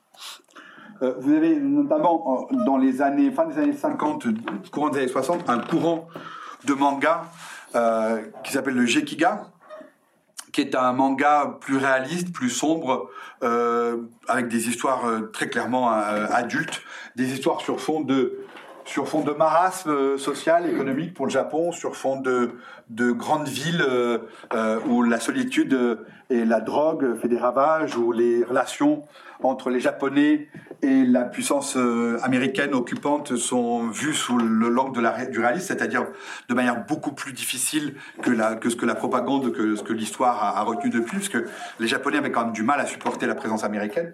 Euh, les, films, pour, parler d'un autre, autre vecteur de culture, les films de, de l'époque aussi, euh, d'après-guerre, au début des années 50, montrent très bien cette, cette manière dont les Japonais acceptaient à la fois le fait que les Américains avaient gagné la guerre, donc étaient plus puissants qu'eux, et puis leur avaient foutu la rouste avec la bombe atomique, donc euh, une manière de dire ok ils sont plus forts, et en même temps une incapacité à supporter le fait qu'ils soient là, quoi. Encore une fois, comme des gens étaient capables de se jeter du haut des falaises pour ne pas les voir, les Américains, il fallait maintenant les supporter et les avoir euh, au jour le jour, au quotidien. Vous avez plein de drames euh, chez Ozu, chez, euh, chez les grands cinéastes d'après-guerre au début des années 50, plein de drames, euh, plein de, de, de, de, de- visions euh, quotidiennes avec des prostituées, par exemple, japonaises, qui sont obligées d'avoir des relations avec les GI, et ça, ça, ça scandalise énormément les grands frères, euh, le- l'oncle, le père, le- qui dit, mais qu'est-ce que tu fais avec ces, avec ces, ces, gens-là?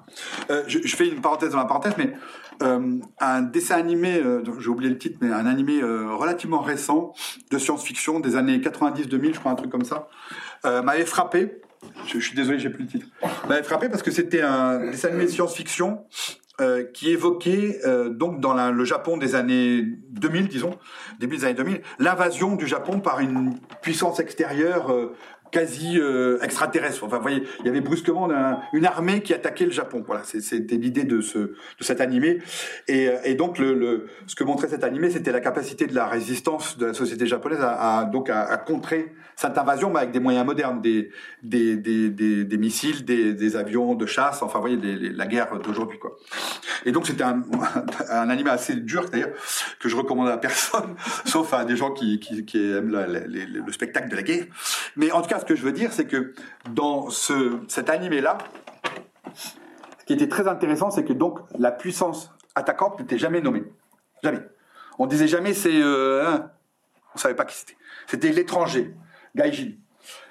Et à un moment, il y avait une scène où un pilote d'un avion de chasse, justement, de l'armée étrangère, tombait, enfin, son avion s'écrasait euh, sur le sol euh, japonais, et il était récupéré par des résistants, une famille, je ne me souviens plus, enfin, les héros du, truc, et qui, euh, qui le sauvaient quand même de la, de la, du feu. Et le type, après, commençait à leur parler avec un, d'ailleurs une manière de- l'expression très très hautaine genre je suis un pilote qui est tombé sur le Japon mais je vais quand même vous expliquer la vie quoi une manière de et le type parle immédiatement en anglais avec l'accent américain. Mais rien n'est dit. On ne dit pas c'est un méchant pilote de l'US Air Force mais tous les Japonais ont parfaitement compris immédiatement ce que ça voulait dire le rapport aux États-Unis est quand même très très compliqué encore toujours au Japon très compliqué c'est compliqué pour plein de raisons, on va pas s'apesantir là-dessus, mais géopolitiquement et psychologiquement, c'est très, très complexe.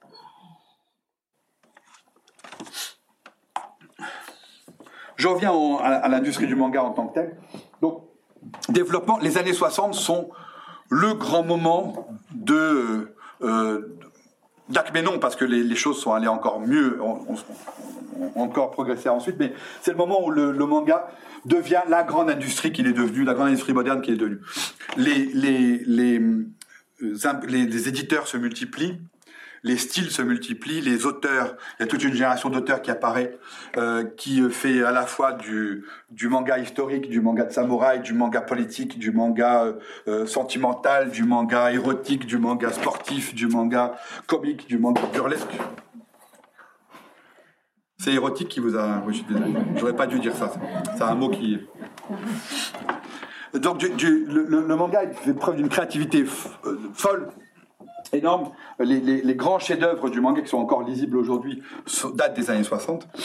L'animation se développe en parallèle de la même manière, avec la même logique industrielle que le manga, c'est-à-dire une animation euh, euh, avec des moyens plus faibles que les, que les moyens américains en l'occurrence, ou que les moyens européens au début, parce que les Européens produisaient moins de dessins animés à cette époque-là. Donc surtout, ou les moyens d'Europe de l'Est, c'était encore une autre, un autre foyer de, de fabrication de dessins animés dans les années 60-70, mais l'animation japonaise se développe avec sous contrainte économique, encore une fois. Donc quand Tezuka, par exemple, commence à vendre les, les, les, les feuilletons d'Astro Boy à la télévision japonaise et d'ailleurs les revend à la télévision, à la télévision américaine, ce qui était assez inédit à, à cette époque-là, en parallèle, euh, l'animation est dite limitée. C'est-à-dire que pour produire très vite à pas cher, on fabrique des, des, des dessins animés où il n'y a pas 24 nouvelles images par seconde, euh, où par exemple, on insiste longuement sur la même image. Vous savez, dans les animés, les animés les animés de, grand- de grande consommation, hein, euh, les animés euh, commerciaux, vous voyez, par exemple, ces, grands zooms sur un personnage pendant que un- une page de texte de scénario et des vidéos en dialogue. Et puis vous avez juste un le type il est énervé comme ça. Bon, ça c'est une manière de gagner du temps et de l'argent. On peut produire à ce moment-là euh, beaucoup plus vite pour beaucoup moins cher avec moins d'animateurs. On a une simple image et il suffit de faire un zoom avec une caméra, paf, vous avez gagné 10 secondes, 15 secondes, 20 secondes de film. Je, je dis ça parce que Astro Boy a été fait juste précisément sous une contrainte très dure. Le, le, le- studio de Tezuka a accepté de marcher avec la télévision, avec la télévision japonaise, mais la télévision japonaise avait commandé, je crois, euh, des épisodes toutes les semaines, ou, enfin ouais, je crois toutes les semaines, et puis au moins 20 minutes ou une demi-heure de dessin animé toutes les semaines. Et Tezuka a dit top là parce qu'il voulait devenir le Walt Disney japonais lui aussi, mais tout de suite, quand il est revenu à son studio et qu'il a parlé à- de ça à ses collaborateurs, tout le monde lui a dit Maître, vous êtes sûr de ce que vous faites? Et ben, on trouvera les moyens. Et de fait, ils ont trouvé effectivement les moyens. Donc, je, je viens, je viens de donner un exemple. Par, autre exemple par- de, de, de, de- d'animation limitée en supprimant des images et en allant plus vite. Euh, le fait d'avoir, euh, par exemple, euh, une expression, une expression très simple qui, qui, se développe sur un visage lui-même simplifié, avec une émotion très lisible. Vous n'avez pas besoin de faire du décor derrière. Vous n'avez pas besoin de d'avoir toute une dépense d'énergie comme dans Blanche Neige ou ou dans les grands films de Walt Disney où vous avez des gens qui étaient spécialisés dans les décors, des gens qui étaient spécialisés dans les arbres, des gens qui étaient spécialisés dans les oiseaux. Si vous faites une animation limitée, vous faites des gros plans sur des visages en insistant sur l'émotivité, en insistant sur l'émotion, en insistant en quelque sorte sur l'expressionnisme euh, de, de, la, de la, des, personnages et de la narration, et en évitant donc d'avoir à décider des tas de choses. Vous gagnez du temps, vous gagnez de l'argent, vous produisez vite et bien. En tout cas, de manière suffisante. Je précise que les premiers dessins animés d'Astro étaient en noir et blanc aussi. Hein. C'était pas en couleur encore. C'est tout ça pour euh, épargner aussi la, dépense excessive. Tout ça se retrouve aussi dans le manga. À ce moment-là, les, créateurs de manga, les créateurs d'animés sont, souvent les mêmes et passent d'une expression à l'autre, surtout autour de Tezuka, mais d'autres encore, passent d'un à l'autre, ou vont de plus en plus le faire d'ailleurs, au fur et à mesure du développement du manga et de l'animation. Et sont souvent des dessinateurs qui prennent dans chacune des formes d'expression des, idées et des choses qui euh, rejaillissent sur les autres. C'est à partir de ce moment-là que le manga, lui aussi, euh, adopte des visages euh, très simples, avec une expressivité maximale. Les grands yeux, qui sont, qui sont à peu près empruntés à Walt Disney, on cite Tezuka qui est un des grands responsables de ça, d'autres encore, mais surtout Tezuka qui l'a imposé, qui a imposé les grands yeux disneyiens, pour faire passer énormément d'émotions, hein, simplement avec un regard ça, euh, gain de temps et de dessin énorme. Vous avez un gros plan regard et par exemple c'est une jeune fille qui est amoureuse et son type son mec lui dit euh, non je t'aime plus. Alors au début le regard est comme ça puis il vacille un peu, il y a une petite larme qui descend avec un montage un peu habile vous pouvez vous pouvez tenir 4-5 pages, 10 pages comme ça sans problème. Et c'est c'est cette espèce de de grande manière de, faire des ellipses très longues, enfin pas des ellipses justement, le contraire de l'ellipse, d'étendre le temps et d'étendre l'expressivité au maximum, qui est l'un des celles et l'une des créations esthétiques majeures du manga moderne et de l'animation.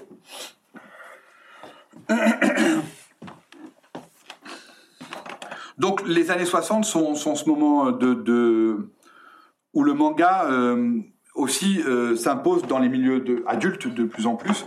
Il est même d'ailleurs l'un des vecteurs euh, privilégiés de la jeunesse refusant euh, les États-Unis à partir des années 60, euh, poussant à ce que le Japon fasse partir l'armée américaine du Japon, ce qui, est, ce qui est avéré au fur et à mesure des années 60-70. Donc les Américains finissent par quitter définitivement les bases militaires qu'ils occupaient au Japon. Ça a été un des grands débats politiques de cette époque-là. Et la génération, je dirais 68, qui est au Japon, qui est la même que la génération qu'on a eue ici en France, qui est une génération de jeunes n'ayant pas connu la guerre et, étant décidés à vivre euh, vite, bien et très librement, euh, sans, la patte euh, paternaliste des anciens. Cette génération-là japonaise sont un de ces grands vecteurs de et de révolte et de, de messages. C'est la littérature, le cinéma, mais le manga aussi, beaucoup, beaucoup, beaucoup.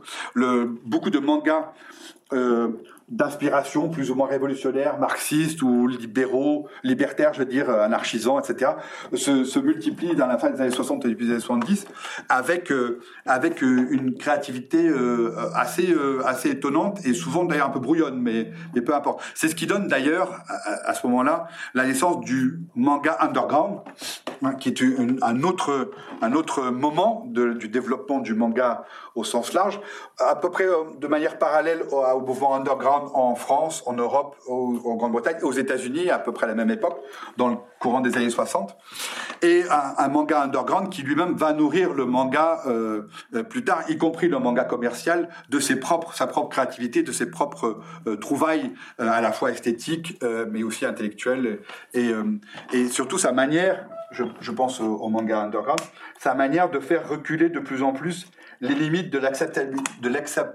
de c'est de l'ex, je vais pas réussir à dire, l'acceptabilité, c'est ça qu'on dit en français, de l'ex, ouf, j'arrête pas, boire un coup,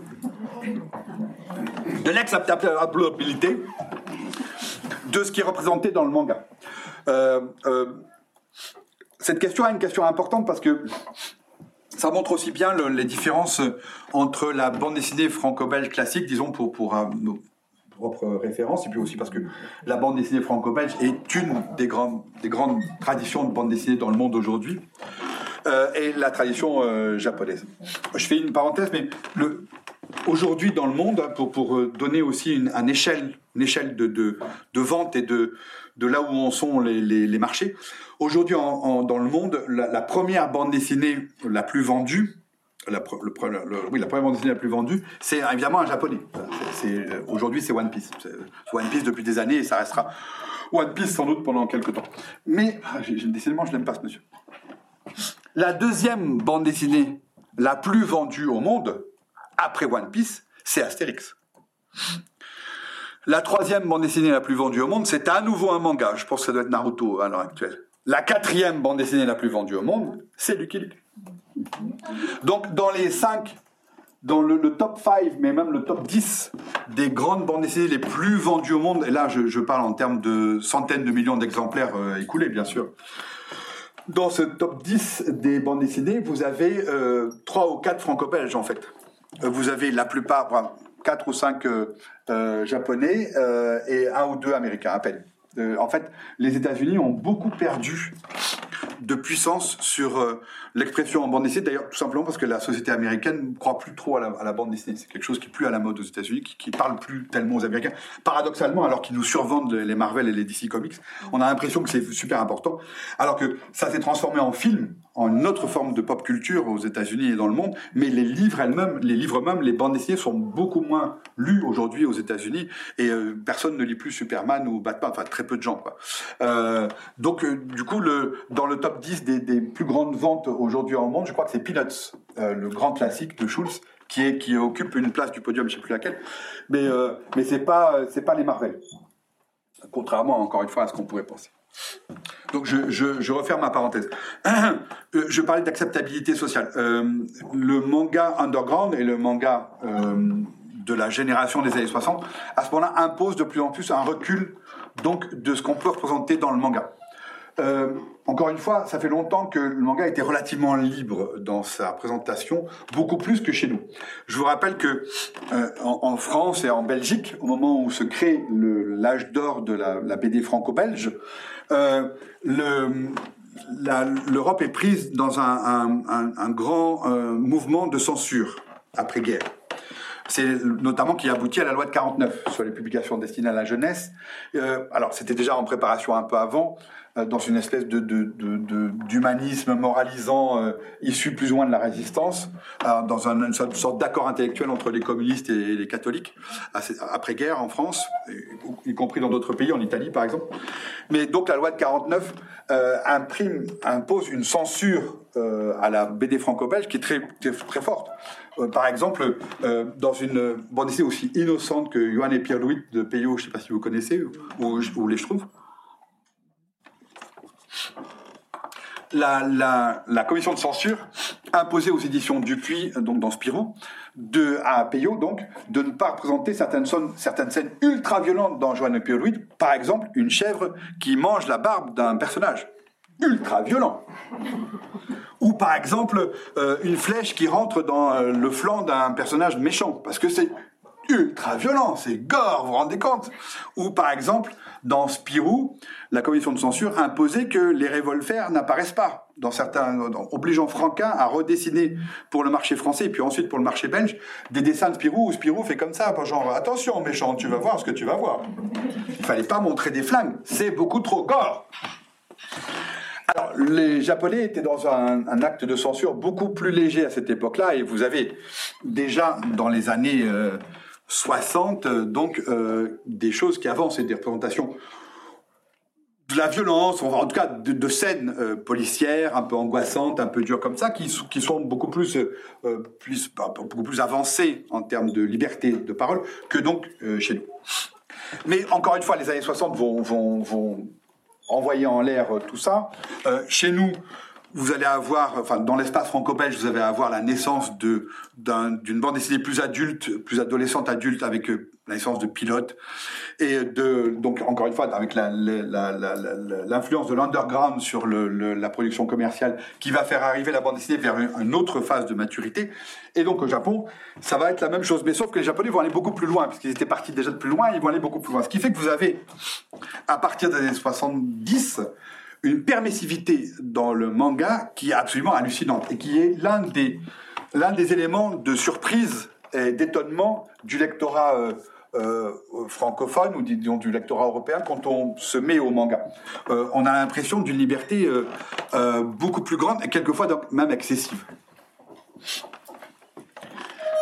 Ça n'a pas été sans mal, cela dit. Hein. Au Japon, il y a eu plusieurs tentatives pour arrêter cette permissivité du manga. Euh, la société japonaise, dans disons, dans sa composante la plus conservatrice, euh, c'est constitué en association, ce qu'on connaît nous ici aussi en, France et en Europe, en association, en, en euh, regroupement de parents d'élèves, en euh, euh, euh entreprise proche du ministère de l'Éducation nationale japonais, pour arrêter certains mangas. Un des mangas qui ont fait le plus couler d'encre, à la fin des années 60, début 70, début 70, c'est un manga qui s'appelait L'école impudique de Gonagai qui effectivement allait très loin hein, dans le dans l'esprit euh, années 60 euh, libertaire, puisque Nagai, qui met pas l'école, hein, qui considérait l'école comme, euh, encore, qui considérait l'école comme une prison, de l'intellect et du, de la liberté, représente une école totalement délirante avec des professeurs qui se baladent à poil, euh, un prof qui porte une peau de bête en éructant pendant ses cours, euh, des combats de, de cours d'école où les gens sortent des flingues. De, de, enfin, c'est un grand délire qui est un, un délire euh, on a bien compris qu'il est un délire critique, enfin ironique. Et d'ailleurs, l'école le, impudique finit par dériver et délirer vers une sorte de guerre civile hallucinante entre les, écoliers et, la société, disons policière, où tout le monde se tire dessus. Enfin, c'est un grand délire qui est typique de l'influence de, plutôt de la de la période un peu fiévreuse de la fin des années 60 et du début des années 70. L'école impudique a été vilipendé, ça, ça fait l'objet de débats énormes dans la société japonaise parce que énormément de gens étaient contre. Évidemment, imaginez le, le, le caractère subversif. Non seulement il y a du, du sexe et de la violence, mais en plus ça se passe à l'école. Donc là, évidemment, on touche quand même à quelque chose de très sensible et même soit on n'est pas on serait pas très assuré d'ailleurs aujourd'hui si ça paraissait d'avoir une question très tranchée que ce soit d'un point de vue libertaire ou d'un point de vue euh, disons plus euh, euh, conservateur on n'est pas très très sûr chacun d'entre nous surtout ceux qui ont des enfants de, dans quel camp on serait en tout cas certainement pas un camp excessif mais c'est vrai que ça allait très loin la société japonaise de l'époque euh, est, un peu excessive. Hein, euh, la société japonaise a souvent été excessive. Euh, là, elle l'est moins, elle est plus calme. Mais la fin des années 60, début des années 70, c'est un moment assez chaud quand même au Japon. c'est un moment chaud en France, après 68, mais la France est restée relativement raisonnable. En Italie, c'est très chaud, comme vous le savez. En Allemagne, c'est très chaud aussi. Il y a un terrorisme d'extrême gauche qui est extrêmement puissant et dangereux. En Italie, c'est les années de plomb. Au Japon, c'est fort. Euh, vous avez euh, notamment un certain nombre de gauchistes euh, prêts à passer à, la guerre contre la société, extrêmement remontés en colère contre la génération fasciste d'avant, donc employant des méthodes belliqueuses similaires aux, méthodes fascistes pour dire que c'était pas bien et pour essayer de provoquer une révolution marxiste ou une révolution d'envergure au Japon, notamment plusieurs constitutions de partis d'extrême gauche qui se retrouvent dans l'armée rouge japonaise, qui est un conglomérat de, gauchistes euh, terroristes euh, prêts à passer à l'action directe, et qui notamment a fait beaucoup parler d'elle au début des années 70 au Japon en organisant plusieurs attentats euh, importants, des détournements d'avions des attentats, y compris en, Palestine, contre les contre intérêts israéliens et, en solidarité avec le combat palestinien marxiste de l'époque, avec l'OLP.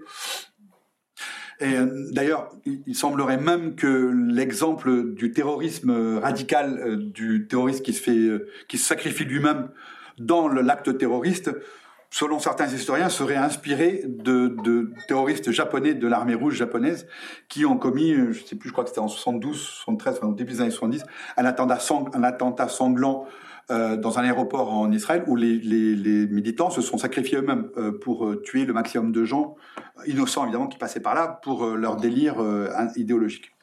Et donc les Palestiniens après se sont dit ah bah oui c'est ça qu'il faut c'est chouette il faut sacrifier pour la cause et de, c'est devenu après une mode.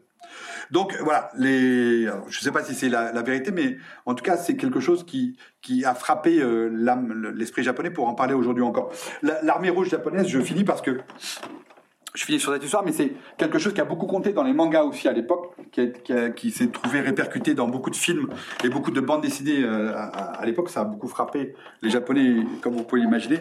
L'armée rouge japonaise a fini dans une, dans une sorte de GN absolument invraisemblable, puisque un certain nombre de, de ces militants de la branche japonaise, parce avait donc il y avait une branche euh, moyen-orientale qui était partie en Palestine, la branche japonaise était restée à Tokyo enfin aux environs, s'est retrouvé à un moment euh, euh, menacé par la police, s'est réfugié dans une sorte de, grande maison à la montagne. Euh, ils étaient, je crois, une vingt, trentaine, quelque chose comme ça. Les derniers, les purs de Dieu, les purs durs, le genre à se faire péter sur un marché pour tuer le maximum d'enfants et de, pour au nom de l'anticapitalisme ou je ne sais quoi. Et ces gens-là, dans un, mouvement extraordinaire, n'ont rien trouvé de mieux bloqué à la, montagne dans leur truc là, de se purger les uns les autres euh, pour, pour savoir lesquels étaient les plus purs révolutionnaires, sur le plan révolutionnaire. Donc ils ont fini dans une espèce de jeu de guerre civile où ils se, ils se flinguaient les uns les autres en disant mais toi, euh, toi est-ce que tu penses que Lénine a raison quand il dit que tatati tatato? Mais non, pas du tout, c'est Engels qui a raison ou c'est Trotsky. Quoi? Quoi? Tu es Trotsky? Allez, à la cave. Poum! Une balle dans la tête. Et, et alors qu'ils ont fini par supprimer les uns les autres avant d'être attaqués par la police et de finir dans une sorte de fort chabrol en tirant sur les flics, enfin dans une espèce de gêne délirante. Ça a été la fin lamentable de l'armée rouge japonaise, en tout cas dans sa version euh, japonaise, puisque les militants, des militants de, de dans la version euh, moyen-orientale ont continué à faire des attentats pendant longtemps, et les derniers grands terroristes d'armée rouge japonaise sont rentrés au Japon dans les années 90 seulement en disant qu'ils avaient eu tort et qu'ils étaient regrettaient un peu tout ça. Ça a fait évidemment beaucoup de beaucoup de beaucoup de bruit dans la société japonaise de l'époque. Pour en venir au manga, euh, le manga des années 60 donc connaît un triomphe. Le Japon aussi des années 60 connaît un triomphe. Fin des années 60, début des années 70, vous avez l'exposition universelle euh, en, en, 1970 qui est l'apogée du retour du Japon et à la prospérité et à euh, la démocratie et au système libéral comme grande puissance enfin intégrée au concert des nations atlantiste allié de, des démocraties et euh, ayant un vrai impact dans le monde culturel, industriel, euh, politique et diplomatique. Les années 70 voient le triomphe du manga qui s'insère de plus en plus dans tous les, aspects de la société, notamment dans la publicité, dans, le, commercial, dans la publicité de marque. Le, manga devient un des grands vecteurs de la réclame dans les années 70 est quelque chose qui fait partie de plus en plus de la, de la, du quotidien des Japonais. Le Japon, en reprenant sa vieille tradition de narration par l'image, réutilise le manga pour réinjecter à lui-même des mythologies et réinjecter à lui-même ses propres images. Un exemple, par exemple, qui, est, très intéressant de ça, c'est euh, l'exemple de, des yokai. Vous connaissez les yokai? Vous voyez ce que c'est?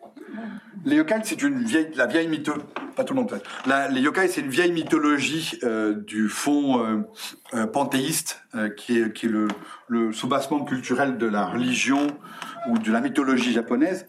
Les yokai, ce sont des petits êtres qui existent soit dans le quotidien, soit dans la, dans la nature, dans la forêt, mais qui peuvent euh, prendre par exemple euh, la forme de ce truc qui me gêne depuis le début, ou euh, d'un balai ou d'une vieille paire de chaussures abandonnées au grenier. Bref, ce sont souvent soit des êtres surnaturels, soit des choses du quotidien, dans un esprit très panthéiste encore une fois, soit des, choses du quotidien que par exemple on a laissé tomber, on a abandonné un petit peu, on a, dont on dont, on les utilise plus. Et du coup, ces objets décident de se venger il n'y a pas de yokai, hein, ça c'est du Tezuka.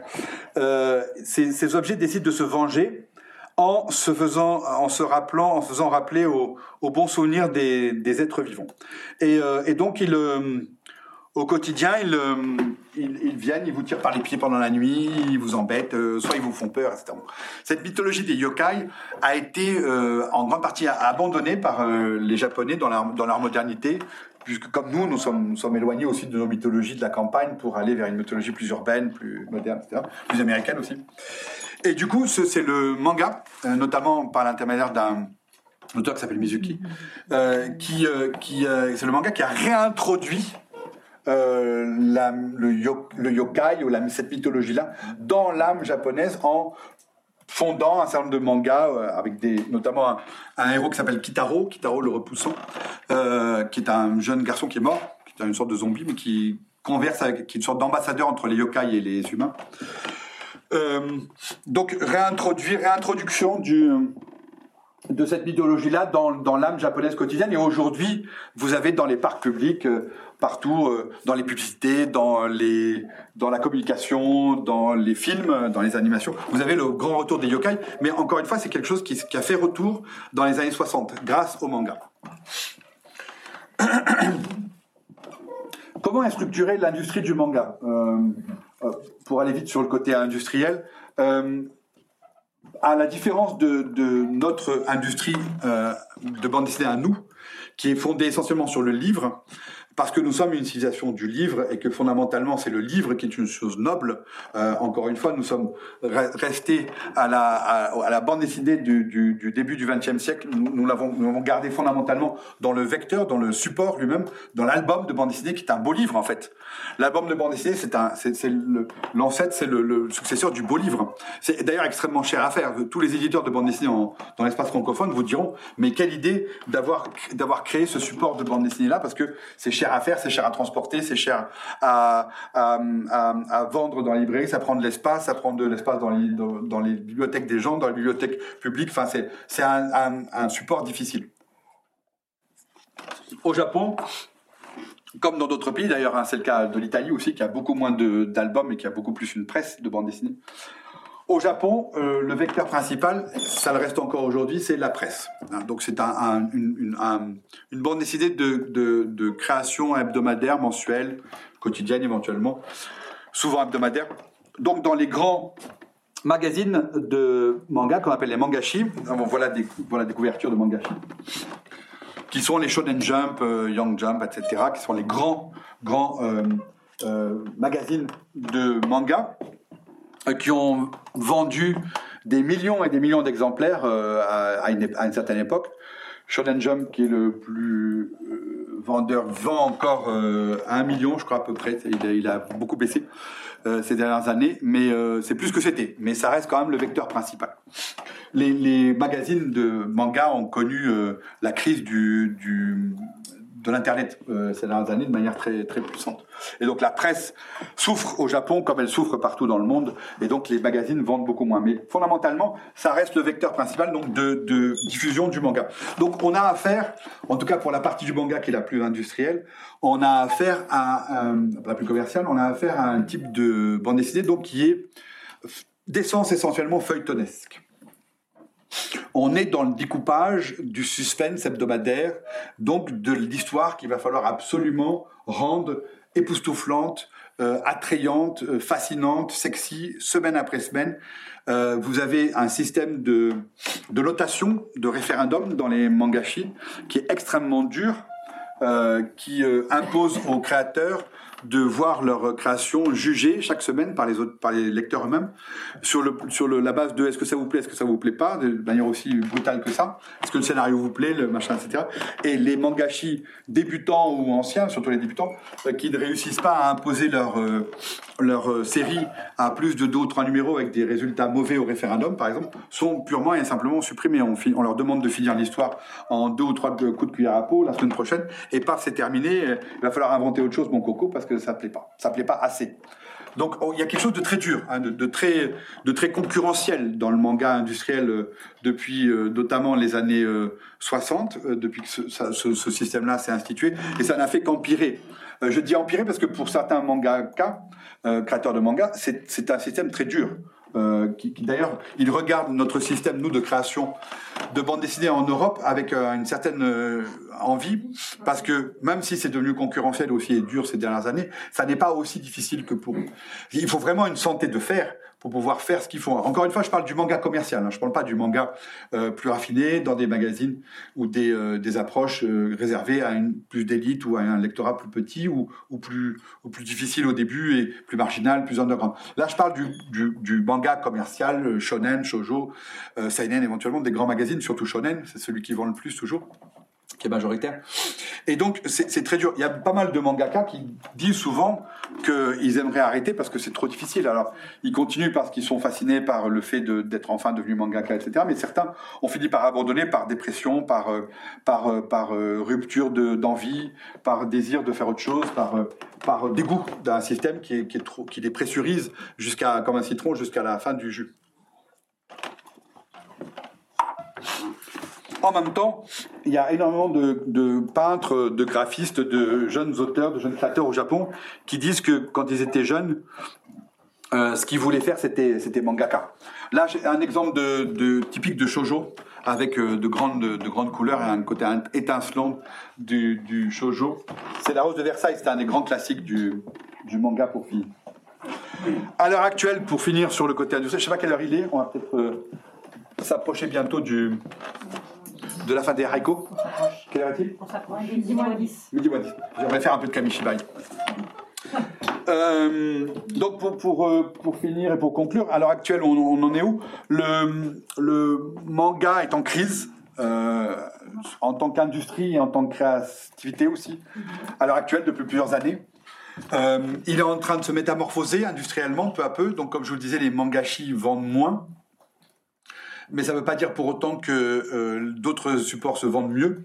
Il euh, y a une tentative de produire du manga sur téléphonie mobile ou sur euh, par, voie numérique, mais ça marche pas aussi bien que ça. Ça marche un peu, mais ça marchote un peu parce que les jeunes trouvent ça rigolo d'avoir de recevoir des images sur leur montre ou sur une montre téléphone ou sur leur téléphone. Mais en fait non, parce que en fait vous, vous faites expérience vous-même. Quand vous recevez sur votre téléphone une image puis une image puis une image en fait même si vous avez la, la 5G et demi ou la 6G 3K euh, c'est pas aussi beau et aussi prenant qu'une vraie histoire dans un livre. Il y a un côté il y a un côté déshumanisant euh, et, et, une distance qui fait que ça marche pas aussi bien que ça ce qui, ce qui tend à prouver que le livre a encore euh, des millénaires d'existence de, de, devant lui ça c'est certain euh, et, euh, et, donc on, est confronté aussi euh, et surtout à la concurrence des autres types de, de, culture pop pour la jeunesse notamment et pour les gens en général. D'ailleurs aujourd'hui, le cinéma un peu, et encore que le cinéma est en très grosse crise aussi au Japon,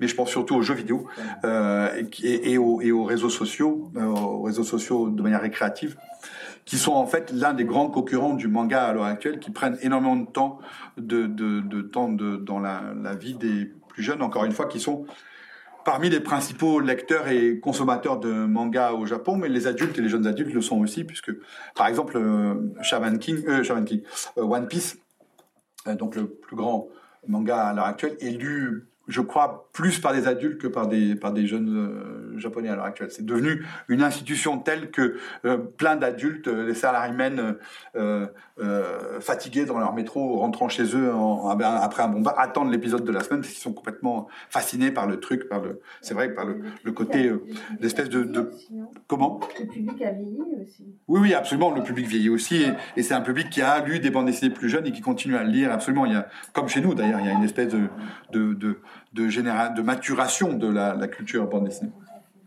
Ce qui fait que d'ailleurs, je fais une parenthèse, mais le shonen, enfin les éditeurs continuent à penser en termes de shonen, shojo et seinen, mais en réalité, dans la création, on s'aperçoit de plus en plus que les frontières sont ultra poreuses et on sait plus très bien ce qui est shonen, ce qui est shojo. Vous avez des shonen qui sont tellement violents que ça devrait être des seinen, mais vraiment avec, euh, avec en souligné attention très violent.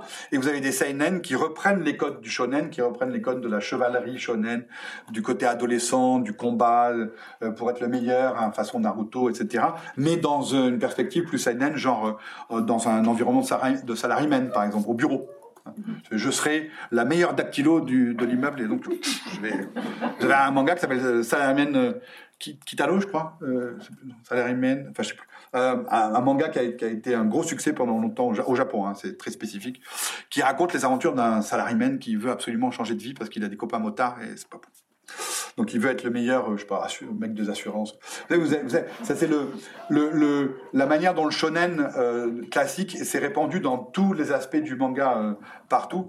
Vous avez par exemple une, une série qui moi m'amuse beaucoup parce qu'elle est à la fois géniale et en même temps ridicule parfois. C'est Yakitate Japan. Je sais pas si vous connaissez cette série. C'est une série qui est, qui est vraiment que je recommande hein, sur deux ou trois volumes. Après, ça devient un peu pesant. Euh, en fait, c'est l'histoire d'un boulanger, euh, un jeune boulanger japonais, qui veut absolument créer un pain à la manière française, enfin une baguette quoi, mais typiquement japonaise. Hein, une baguette japonaise. Alors, euh, il sait pas trop comment faire. Est-ce qu'il faut mettre du, du tofu dedans, du, de la moutarde forte? Enfin, il, il- il hésite. C'est un peu confus dans sa tête, mais en fait, il veut être le créateur du la baguette euh, nippone. Et euh, en fait, euh, en créant, en, en cherchant, il devient partie prenante d'une sorte de groupe de boulangers euh, qui participent à des concours de boulangerie internationaux. Je savais même pas que ça existait. D'ailleurs, ça n'existe pas. Il n'y a pas de concours de boulangerie internationaux où on, on, on se met en, à des boulangers comme ça les uns derrière les autres. Et puis, c'est le grand combat pour celui qui inventera la meilleure tourte euh, euh, aux œufs euh, à la façon vénitienne euh, avec des équipes japonaises, italiennes, euh, allemandes. Donc, en fait, Yakitate Japan, c'est une un prétexte euh, pour parler de, l'art de la boulangerie et de la pâtisserie de manière très intéressante, parce que le manga charrie souvent beaucoup d'informations et très pédagogique en réalité. Donc je sais que par exemple que dans Yakitate Japan, j'avais appris des tas de choses sur euh, les farines, sur euh, le, pourquoi le croissant est en forme de croissance, parce que c'était un, un- une viennoiserie qui a été inventée, son nom l'indique, parce que à la suite de la chute de, l'Empire ottoman à- à- en, Autriche, euh, donc c'est en forme de croissant musulman, euh, islamique, mais donc c'est pour euh, euh, saluer le fait que les Ottomans aient abandonné l'Autriche et la, partie centrale de l'Europe qui possédait à, à cette époque-là. Donc euh, sur le sur les pains, les différentes formes de pain, il y a, a un- a épisode où euh, où l'idée c'est de fabriquer des pains à la vénitienne, alors hein, de plus en plus baroque. Et alors vous, avez des, problèmes dans l'équipe, il y a des problèmes humains. Après bien sûr, il y a, y a la copine d'un tel qui est un, un problème sentimental, alors elle n'arrive plus à fabriquer la farine aussi bien, donc il faut la remplacer au dernier moment par un autre type qui a des grands cheveux comme ça, avec une espèce de geek, on sait pas très bien ce qu'il veut, avec des grosses lunettes noires. Donc euh, il va falloir dealer avec ce type pour savoir si ça mec bien ou pas. Voilà, tous les toutes les épisodes humains et toutes les, les, pirouettes et les galipettes des, des scénaristes japonais qui sont très très forts, euh, qui réussissent à inventer des trucs euh, invraisemblables à partir d'un simple problème de boulangerie. Quoi. Il faut quand même. euh, mais vous avez des, des exemples encore plus extrêmes. Hein. Vous avez des, des problèmes de carrosserie, des, des mangas sur euh, la plomberie. Tout, est possible. C'est le, le, le manga a cette force d'être extrêmement ouvert et d'extrêmement euh, flexible, souple. Encore une fois, pour toujours pour les mêmes raisons. D'abord parce que son son appareil graphique est, est relativement euh, simple à, à produire. Je, je l'ai évoqué brièvement tout à l'heure, j'y reviens. Il y a très peu de décors dans les mangas. Pour les raisons que j'ai dites et qui, sont devenues en fait des raisons esthétiques, qui sont devenues l'esthétique du manga. Le décor est réduit à sa plus simple expression. Il est souvent remplacé par ce qu'on appelle des trames, qui sont des traits de d'encre et de dessins déjà euh, produits, achetés industriellement, découpés ensuite et mis dans les cases pour euh, occuper un peu l'espace pour pas qu'il y ait trop de blanc parce que ça devient un peu moche et pour donner une dynamique aussi c'est tous les tous les vecteurs de dynamisme de mouvement de d'expressivité qui sont extrêmement exagérés dans le manga beaucoup plus que dans notre, dans notre tradition de, bande dessinée. Tout ça encore une fois à la fois pour être expressif expressionniste et aussi pour occuper l'espace avec peu de dessins peu de décors peu de peu de vêtements peu de choses comme ça et une expressivité réduite à, à peu de choses. Ce qui permet au manga d'être à la fois graphiquement plus simple que la bande dessinée euh, euh, internationale d'ailleurs, mais en même temps très forte sur le plan narratif. Parce que quand vous avez des moyens graphiques simples comme ça, il faut investir à tout prix sur la narration et sur le suspense, sur euh, l'émotion, sur la manière d'impliquer humainement le lecteur dans, le, développement de l'histoire. C'est une des clés de la réussite du manga internationalement, très clairement. C'est à la fois cette simplicité du dessin, et cette implication très forte du lecteur dans une émotionnalité, une expressivité de la narration qui en même temps aussi est très libre et s'embarrasse pas de problèmes euh, moraux euh, ou de problèmes historiques pour euh, foncer droit dans le tas. Vous avez par exemple des bah, là par exemple les les, les shoujo là qu'on a sous les yeux euh, des des mangas un peu historiques qui se passent euh, par exemple sous la Révolution française euh, où euh, ou, euh, ou euh, au moment de l'Empire euh, en France et qui sont qui, qui feraient bondir n'importe quel historien. Parce que vous, vous savez pas, par exemple, un, un manga shojo dont j'ai oublié le titre là à l'instant, qui se passe pendant la Terreur, ou euh, qui en fait est un manga qui mélange des perspectives historiques avec un côté yaoi. Vous savez, c'est les, les, les, ya- les yaoi, je n'ai pas eu le temps de parler de tout ça, mais les yaoi, c'est les mangas qui sont spécialisés dans les amitiés plus qu'ambiguës entre garçons. Alors, c'est pas forcément gay, mais c'est pas non plus hétéro, vous voyez ce que je veux dire? C'est quelque chose de... Voilà. C'est des amitiés très... très fusionnelles entre garçons, qui peuvent d'ailleurs donner lieu de plus en plus dans les yaoi un peu plus épicés à du véritable scène d'amour entre, hommes. Et euh, donc dans, dans ce, dans ce sojo-là, il y a un, un petit peu de yaoi, ce qui fait que Camille Desmoulins devient une espèce de... comment dire de gars un peu spécial, avec des grands cheveux, des yeux de biche, qui drague tous les garçons qui passent.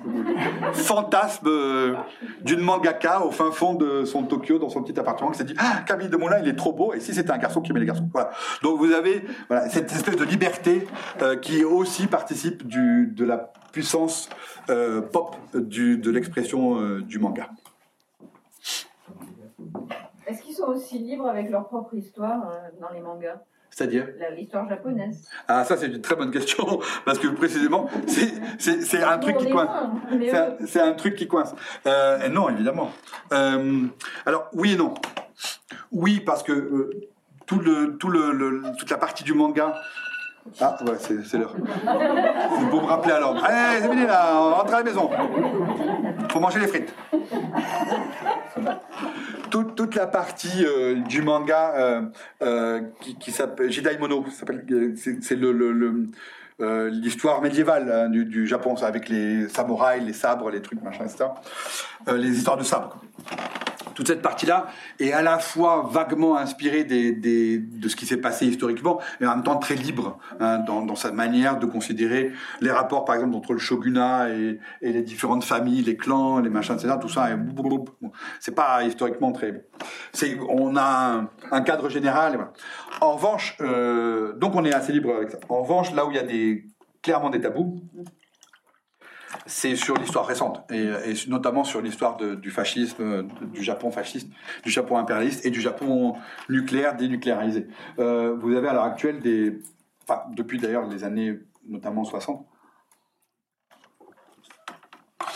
des mangas soit qui ont clairement euh, pris une option pacifiste en étant très critiques avec le Japon d'avant. Je pense à Gen Hiroshima par exemple, qui est un classique du manga et qui explique l'histoire d'un enfant et d'une famille bloqué dans Hiroshima après, pendant et après le bombardement nucléaire, avec euh, toutes les implications euh, humaines difficiles que ça sous-entend, et aussi avec une manière de considérer la société japonaise comme trop militarisée et aussi raciste. Euh, vous avez dans Gen d'Hiroshima, j'insiste parce que on voit souvent que le côté nucléaire, atomique. Gen d'Hiroshima est surtout un cri humaniste pour en- contre le racisme japonais qui souvent euh, prend les Coréens, hein, les Coréens du Sud comme objet de leur euh, mépris. C'est un vrai problème, un vrai problème dans la société japonaise depuis toujours et aujourd'hui encore. Donc Gen d'Hiroshima, est, est- mais c'est une prise de position politique. Là, vous avez quelque chose. euh, il y a les gens qui sont pour, il y a les gens qui sont contre.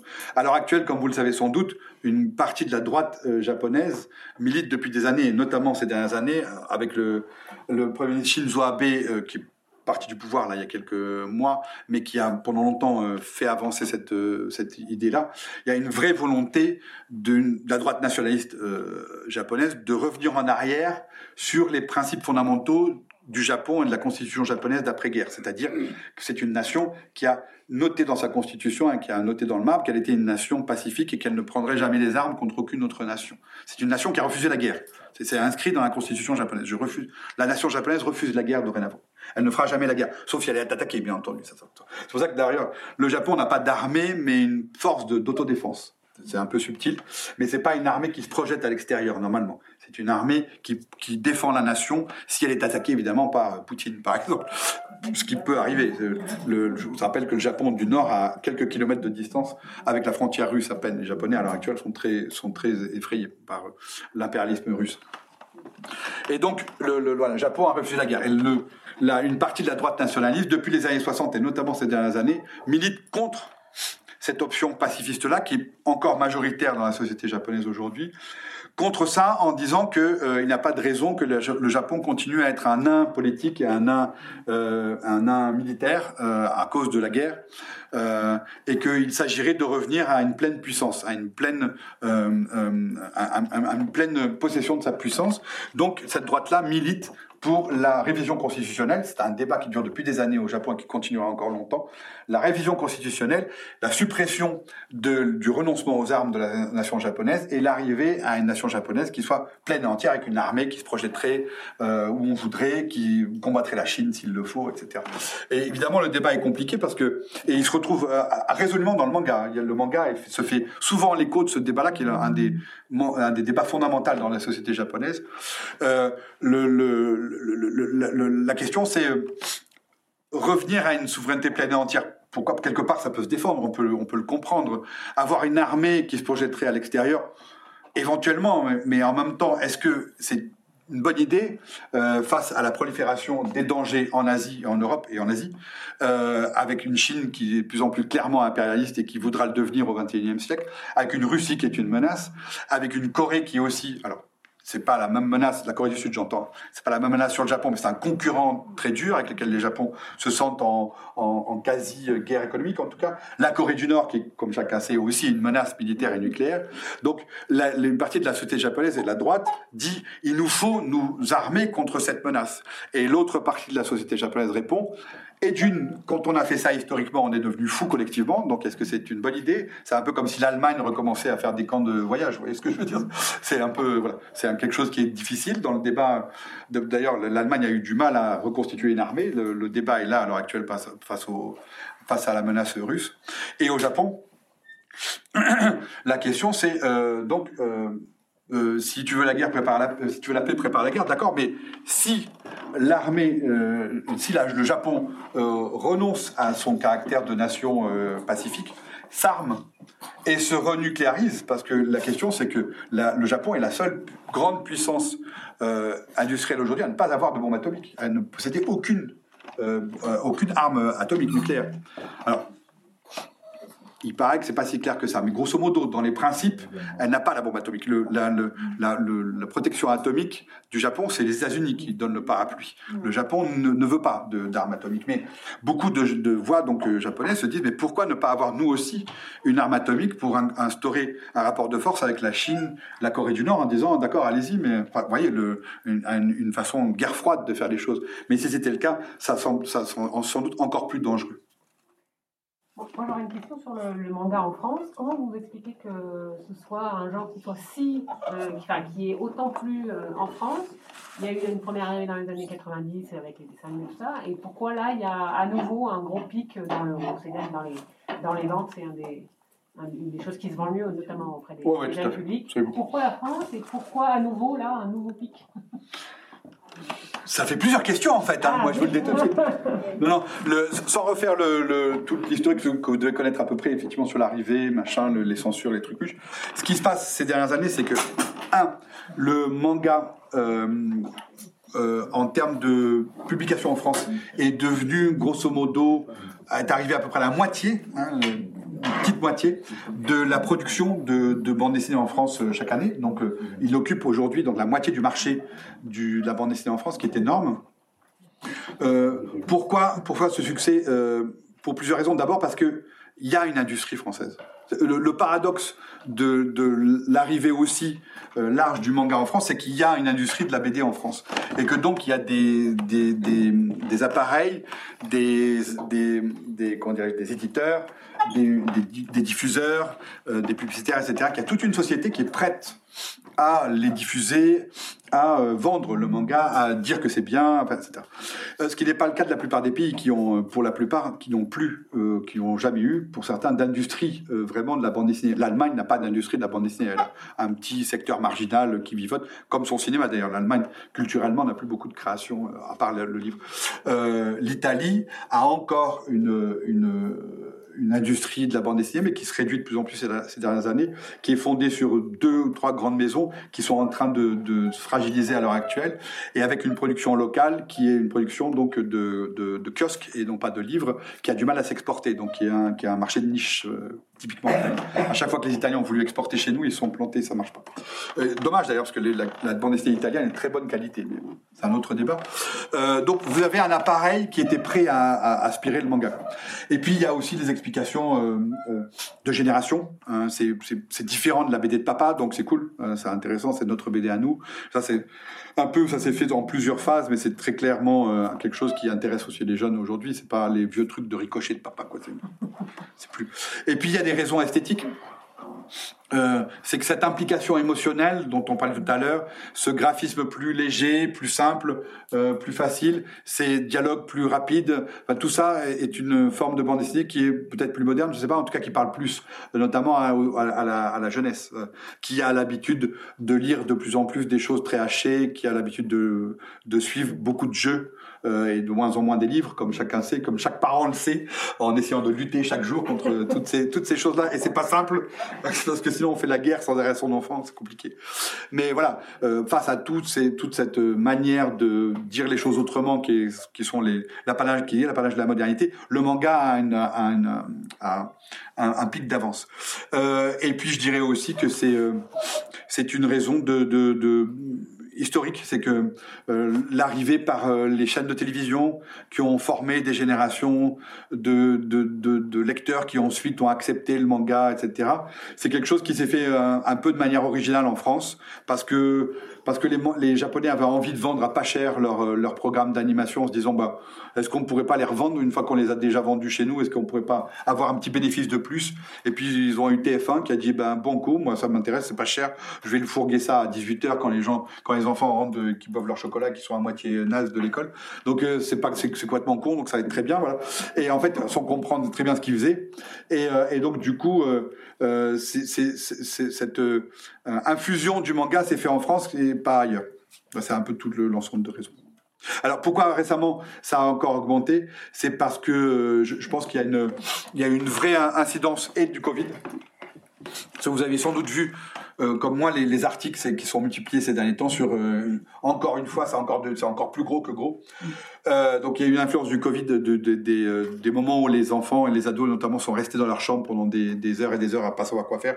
Donc les parents leur ont fourgué du manga pour faire passer la pilule. Et du coup, ça les a rendus encore plus, encore plus fiévreux. Et ça a ramassé de nouveaux lectorats. Ils s'en parlaient sur TikTok, machin, en disant Ah, c'est trop cool, machin. Donc, ça permettait de passer le temps. Et par ailleurs, il y a le pass culture euh, qui, a, eu un impact énorme. En fait, Euh, le pass culture, comme vous avez vu les chiffres comme moi dans la presse, il y avait des articles dans le Monde quelque temps. L'essentiel du pass culture passe dans les dans les mangas et pas dans les autres produits culturels. C'était un peu évident. D'ailleurs, certains au gouvernement ou dans l'opposition ont dit qu'il fallait sans doute passer à un moment à une autre définition du pass culture, moins libérale et plus euh, plus stricte, hein, pour imposer un, un pourcentage de choses. Parce que si tout passe dans le manga, c'est peut-être pas, enfin, c'est bien en tant que tel, mais il y a le, le théâtre, le cinéma, il faut aussi qu'ils vivent. Donc la BD franco-belge. Donc il faut, enfin, donc le pass culture sans doute au futur, dans le futur sera moins manga et plus euh, avec des quotas, comme on fait très bien chez nous. Voilà. Euh, donc c'est la dernière raison. J'aurais une question. Euh, tout à l'heure, vous, vous avez opposé, euh, vous avez parlé des, du manga commercial et vous l'avez opposé à des mangas plus recherchés. Mais alors, ce serait quoi le périmètre? Du manga commercial au Japon Alors là, là, là, les Bon, problèmes de périmètre, ah non, mais je suis les problèmes de périmètre avec les Japonais, c'est des histoires, mais des histoires de labyrinthe et de minotaure. Non, mais grosso modo, euh, le périmètre industriel, Oui. c'est euh, les grands euh, magazines, les grands mangashi pour le manga commercial, et aussi derrière les, les éditions de, de, de, grande, de grande échelle qu'on appelle les tankobon notamment, qui sont des, des rééditions de choses qui sont parues dans les mangashi et qui sont rééditées en petits livres après. Ah oui. Mais alors, encore une fois, avec un secteur du livre qui est beaucoup moins développé que chez nous. hein. C'est surtout le mangashi et un peu les livres. C'est quand en fait, la- quand, le, quand la, la série est devenue vraiment très populaire, ou alors que c'est une vieille série que par nostalgie on réédite euh, les vieux Tezuka, les trucs comme ça. Parce que papa, elle aimait bien. Donc, euh, le- le- la différence, c'est donc des, des- des magazines de très, de très large public, donc à des millions d'exemplaires, et des magazines plus restreints, avec euh, des, euh, des, des, lectorats beaucoup plus petits et des, euh, des comment dirais-je, un côté plus underground. Alors ça, plus petit, ça veut dire des dizaines de milliers de lecteurs plutôt que des millions. Vous voyez. Mais il y, y, a une vieille tradition de manga, de, de magazines. c'est pas underground, c'est disons plus euh, plus raffiné, Gekika, enfin c'est un peu difficile encore une fois d'avoir une frontière. Disons plus à, plus value créative plus plus importante. Si personne n'en a d'autres, j'ai une deuxième question. Euh, vous, vous, évoquiez euh, cette capacité à, à, gagner du temps à, à plusieurs. la contre-ellipse en quelque sorte. Voilà, mais, mais, mais c'est un peu contradictoire avec. Enfin, c'est du temps. Enfin, on s'installe dans un temps long alors qu'on est dans une, euh, un mode de consommation culturelle où on va aller très vite. Mais c'est ça qui est fort. Comment est-ce que vous alors comment est-ce que vous expliquez cette articulation Parce que c'est un paradoxe dynamique. C'est que dans, dans, un, dans une forme de narration qui va très très vite, brusquement, vous faites un très long, donc ça marche sur le plan émotionnel, sur le plan de l'émotion du lecteur, c'est génial parce que on a l'habitude d'aller de trépider, et là brusquement on a quelque chose qui donc euh, c'est encore plus fort. L'émotion qui doit être passée parce que c'est pas gratuit, c'est une émotion qui doit passer dans, dans ce moment-là. L'émotion est encore plus forte parce que précisément le reste de la narration est rapide. Vous il y a, y a pardon de, de, de vous couper, mais il y avait un auteur américain que je cite dans mon bouquin qui avait remarqué une chose, c'est qu'au théâtre Kabuki, euh, il y, a, y, a, des moments où, dans un dialogue entre deux personnages, quand une, une, vérité est révélée ou quelque chose de fort se passe émotionnellement entre les deux personnages, brusquement, il y a, y a en coulisses, il y a quelqu'un qui tape sur un, une batterie, une espèce de ton, ton, ton, ton, ton, ton, ton, ton, ton, comme ça, et tout le monde se fige. Et ah, donc c'est une vieille tradition, hein, de vieille, vieille manière de, de, de narrer les choses. Donc c'est un moment d'émotion et tout le monde euh, et après les acteurs à la fin du martèlement reprennent le, fil de leur dialogue. Donc ça veut dire que depuis longtemps dans la narration japonaise de manière assez mystérieuse cette idée que parfois on peut aller très vite et que parfois on peut arrêter le temps et laisser l'émotion euh, se, se, faire de manière expressionniste c'est quelque chose qui euh, une tradition. D'accord, et, ça, ça, ça, favorise l'identification du lecteur Oui, bien sûr. Parce que quand émotionnellement vous êtes très impliqué dans un personnage, et les scénaristes de manga sont très très forts pour l'implication des personnages. Vous, quand, normalement, quand vous avez lu un manga au bout de trois planches, vous êtes déjà le meilleur copain du héros. Quoi, parce que il est à la fois noble et en même temps il a des défauts, mais des défauts qui sont pas trop graves, mais qui peuvent être un peu graves quand même. Donc tout est fait pour que humainement on soit à fond avec lui. Quoi. Puis, puis il est noble et il a des bons sentiments. Ou il ou elle. Donc euh, euh, émotionnellement, il y, a, une forte implication, et quand vous êtes impliqué dans la narration et dans les, tensions de cette narration, quand brusquement il y a une émotion forte, mais qui peut être une émotion que vous comprenez d'autant mieux, d'autant mieux que vous avez suivi les personnages, par exemple une émotion amoureuse ou amicale ou, une émotion de peur, vous êtes tellement avec le personnage que quand ça, ça, ça devient long comme ça, vous êtes encore plus dans l'émotion. C'est comme quand vous regardez un, un, dessin animé, un animé japonais, que par exemple les méchants arrivent, les méchants de Vega arrivent euh, au-dessus de Goldorak en faisant pendant trois heures si vous êtes bien dans le truc, vous vous dites aïe aïe aïe, qu'est-ce qui va me tomber dessus? Hein, Chant contre chant, Goldorak, et là vous vous dites ça va castagner quoi. C'est l'idée, c'est le expressionniste en fait. Expressionniste dans la narration et pas dans l'image, dans la narration. J'ai une question parce qu'en fait je me demande question pour connaître mes collègues. Euh, qu'est-ce qu'on reçoit en fait euh, Qu'est-ce qui est traduit en France comme type de manga par rapport à, la production japonaise en fait? Bah le, alors, Qu'est-ce qui est choisi? Qu'est-ce qui est voilà Parce qu'en fait, on se demande si, on reçoit tout, si on reçoit qu'une partie. Est-ce que c'est adapté au lectorat euh, européen ou bah, ils balancent tout Ils balancent la sauce. plusieurs choses. D'abord, les Japonais pendant longtemps, enfin les éditeurs, ont pensé que le manga nous intéresserait pas. Ça, c'est déjà un point intéressant. Euh, pendant très longtemps, ils ont pensé que l'exportation du manga et des animés aussi euh, était impossible parce que trop japonais, trop. Ils n'avaient pas, ils avaient pas remarqué qu'ils étaient universels. En fait, qu'ils avaient une très forte, très forte capacité d'être universels, euh, tout en étant très japonais. Euh, c'est ce qui était la force, hein, une des forces du manga. Donc pendant très longtemps, ils se sont dit bon, bon, bon. Dans les, vous savez que Osamu Tezuka est venu à Angoulême euh, en 79, peu de temps avant sa mort. Il s'est baladé dans les rues d'Angoulême et personne ne connaissait ce mec-là. Tout le monde, euh, on, a vu un petit japonais avec un béret et tout le monde se disait c'est qui ce type-là Personne n'a compris qui était Osamu Tezuka. Il serait aujourd'hui vivant, il irait aujourd'hui à Angoulême, ça serait l'émeute. Enfin, Donc pendant longtemps, il y a eu euh, ce, ce cliché dans la tête des Japonais. À partir du moment où ça a commencé à marcher, donc euh, avec toutes les, les, les, les, avancées et les reculs qu'on a évoqués rapidement tout à l'heure, euh, là, c'est pas tellement les Japonais qui ont pris des décisions, c'est les éditeurs français qui sont dit on va aller taper dans tous les catalogues et maintenant on va faire du shonen. Mais en fait le seinen c'est intéressant aussi. Donc vous avez- ça a été une des grandes tendances des années 2010 notamment 2000-2010 de, de passer au seinen après avoir passé après avoir pratiquement tout publié de shonen d'important en tout cas de, de visible pour les Français et euh, et, euh, et donc de publier de, les grands chefs-d'œuvre en fait l'hommage qu'on doit rendre à la, aux, éditeurs français euh, de manga en France c'est que ils ont édité à peu près euh, pratiquement tout. Euh, donc euh, que ce soit les grandes séries commerciales ou les séries moins vendeuses, mais des chefs-d'œuvre, des moments importants, des les, les grandes les grandes heures du manga quoi. Ce qui fait qu'on a aujourd'hui en France un, effectivement un marché du lectorat manga qui est aussi riche, voire plus riche quelquefois qu'au Japon, paradoxalement, en, en termes en tout cas de livres, puisqu'il y a moins de livres au Japon et beaucoup plus de revues. Donc nous on a beaucoup de choses imprimées euh, qui se trouvent ici. Les Japonais, les créateurs japonais sont souvent très contents d'avoir une publication en France parce qu'on leur fait des beaux livres, on leur fait des beaux albums, alors qu'ils ont l'habitude donc de magazines euh, sur du papier euh, gras pratiquement. Et pour euh, répondre plus directement à votre question, euh, on- aujourd'hui donc on a pratiquement l'essentiel en France a été euh, a été publié, Euh, mais il y a encore des gros manques.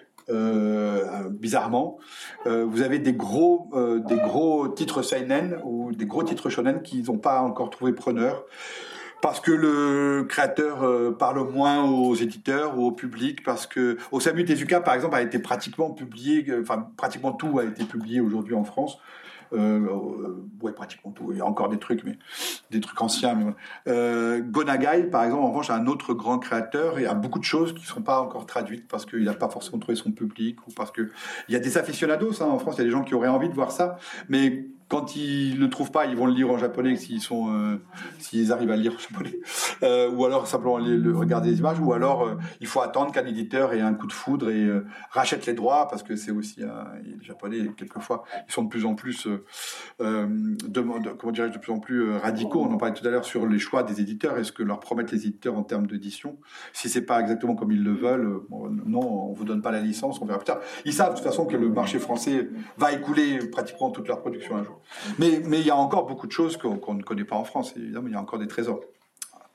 Vous pouvez nous dire un mot sur le manga documentaire, notamment pour euh, les enfants Il y en a quelques-uns qui ont été traduits euh, en France. Bah, en, en manga documentaire, vous avez pareil, vous avez un univers très large. Euh, ça peut être de- un manga, euh, manga historique, manga journalistique. Vous avez des mangas qui existent sur euh, l'histoire de l'Europe, sur l'histoire du monde, sur Jésus, sur Bouddha. C'est pas trop présent en France. Euh, Il y, a eu quelques succès, il y a eu quelques succès, mais c'est sou- souvent à cause d'un auteur qui est particulièrement connu, Tezuka par exemple, le Bouddha de Tezuka, euh, qui est une biographie onirique, hein, c'est pas un truc très historique, mais une biographie poétique, je dirais, de Bouddha, euh, a eu un petit succès à une époque, c'est paru chez Tonkam, je crois, il y a quelques années. Ça a fait parler, mais encore une fois, c'était parce que c'était Tezuka.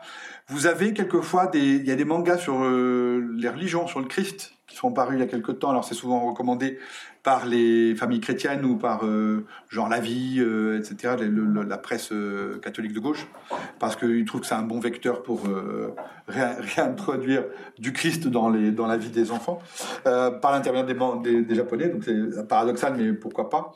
Vous avez, mais c'est vrai pour, répondre plus directement à votre question, que c'est en tout cas moins important le manga documentaire chez nous que ça l'est au Japon, où c'est effectivement un des vecteurs du manga seinen important, du manga pour adultes. Où là, effectivement, on a une vraie communication, même euh, parfois même euh, marketing industriel par le manga, euh, par le manga documentaire. Il, y a, quelques années, par exemple, vous aviez des biographies de, grands leaders de, capitalistes, de grands leaders d'entreprises qui se faisaient en biographie au Japon, ça se fait toujours. Des grands des grands footballeurs, euh, même un entraîneur de l'équipe de football euh, nationale française a eu droit à, son, à sa biographie au Japon. Imaginez, tout est possible. Mais voilà, de- de- donc c'est le documentaire, ça se fait. Et puis, pardon, vous avez aussi, en fait, pour, pour être tout à fait complet sur ma réponse, vous avez aussi beaucoup d'autres documentaires dans le manga euh, imaginaire. Comme je disais tout à l'heure par rapport à la boulangerie, il y a énormément de mangas qui se fondent là pour le coup sur euh, une information très précise. Alors historiquement, encore une fois, ils sont très très très libres dans leur tête. Mais par exemple, vous avez un manga euh, qui un manga qui date des années 80, qui est en cours de publication en France sur le saké. Euh, qui est un manga excellent que je recommande euh, et qui, euh, enfin, c'est l'histoire d'une jeune Tokyoïde qui reprend une fabrique, une ferme de saké dont les parents, ses parents sont morts et elle reprend le truc. Alors c'est une citadine, elle a du mal à, s'y mettre, il faut qu'elle se remette à la campagne, et puis l'entreprise bat de l'aile, mais en même temps elle veut se battre, machin, et elle remet le truc à niveau en faisant un saké de très bonne qualité. Et donc vous, vous apprenez des choses incroyables sur le riz, sur les différentes qualités de riz, je savais pas ça. Qu'en fait, vous avez des riz de plus ou moins bonne qualité, ça on le savait déjà, mais qui sont utilisés pour différentes formes de saké, et différentes formes de qualité de saké. Et, euh, et quand vous choisissez un riz spécial au départ et que vous l'utilisez, que vous le plantez dans certaines conditions, etc., à la fin, vous allez obtenir un saké euh, sakément bon. Ah. Alors que euh, si vous avez un riz de base, euh, taureau ailé par exemple, vous allez avoir un saké euh, genre pastis au coin du rad. Vous voyez ce que je veux dire? Donc c'est voilà, le documentaire est à l'intérieur de la narration. Je voulais savoir s'il y avait une école de manga française. Parce qu'il y a de plus en plus d'ateliers où on peut apprendre à faire du manga. Et, est-ce qu'elle est très différente de... Il y en a eu à une époque. Ça s'est fait dans les années 2010, c'était à la mode. Je ne sais pas trop ce que c'est devenu, pour être tout à fait franc. Euh, je ne sais pas si ça a marché ou marchoté. Euh, je sais qu'à une époque, c'était vraiment survendu parce que c'était une révolution. Hein. Euh, et je sais pas si... Il y en avait une à Paris, par exemple, qui s'était deux à Paris qui constituée. Delcourt, qui avait racheté Tonkam, qui est un gros, un gros éditeur français, qui avait acheté donc un gros éditeur. Donc, c'était impliqué dans l'affaire à un moment, je crois, mais je crois que ça a périclité, il me semble. En tout cas, vous avez des écoles de bande dessinée euh, de bande dessinée au sens large, à Angoulême, euh, à Paris, ailleurs, qui, je crois, font aussi du manga, enfin permettent aussi d'apprendre le manga. Mais pour être plus précis, je ne sais pas s'il existe encore des, formations typiquement manga euh, aujourd'hui disponibles en France.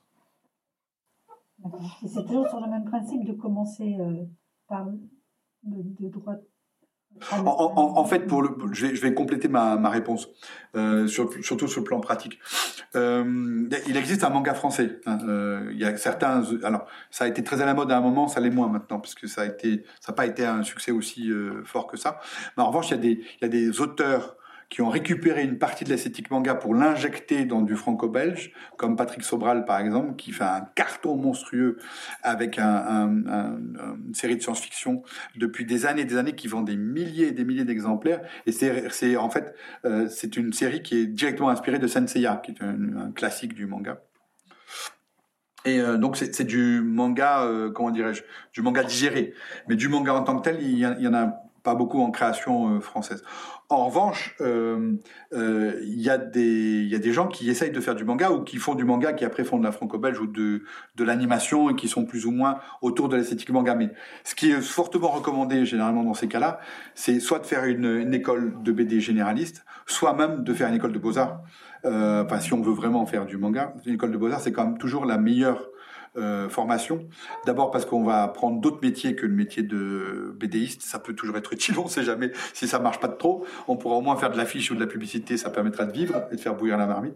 Et de deux, euh, ça permet d'apprendre des tas de techniques différentes qui permettent de pas se focaliser uniquement sur les mangas que j'ai lus quand j'étais petit, que je veux faire toute la même chose parce que c'était trop bien, avec des trames et des machins et des trucs, parce que ça, ça donne en fait quelque chose qui est finalement une bouillie euh, insipide. Mais en revanche, en ayant des techniques d'aquarelle, des techniques de différentes techniques graphiques, de sanguine, de machin, ça peut permettre de réinjecter de la créativité dans un manga français qui, encore une fois, est un peu introuvable pour, l'instant. Il y a, il y a eu quelques, quelques, quelques petites euh, euh, comment réussites en tant que manga euh, pur, mais ça, ça a rapidement périclité.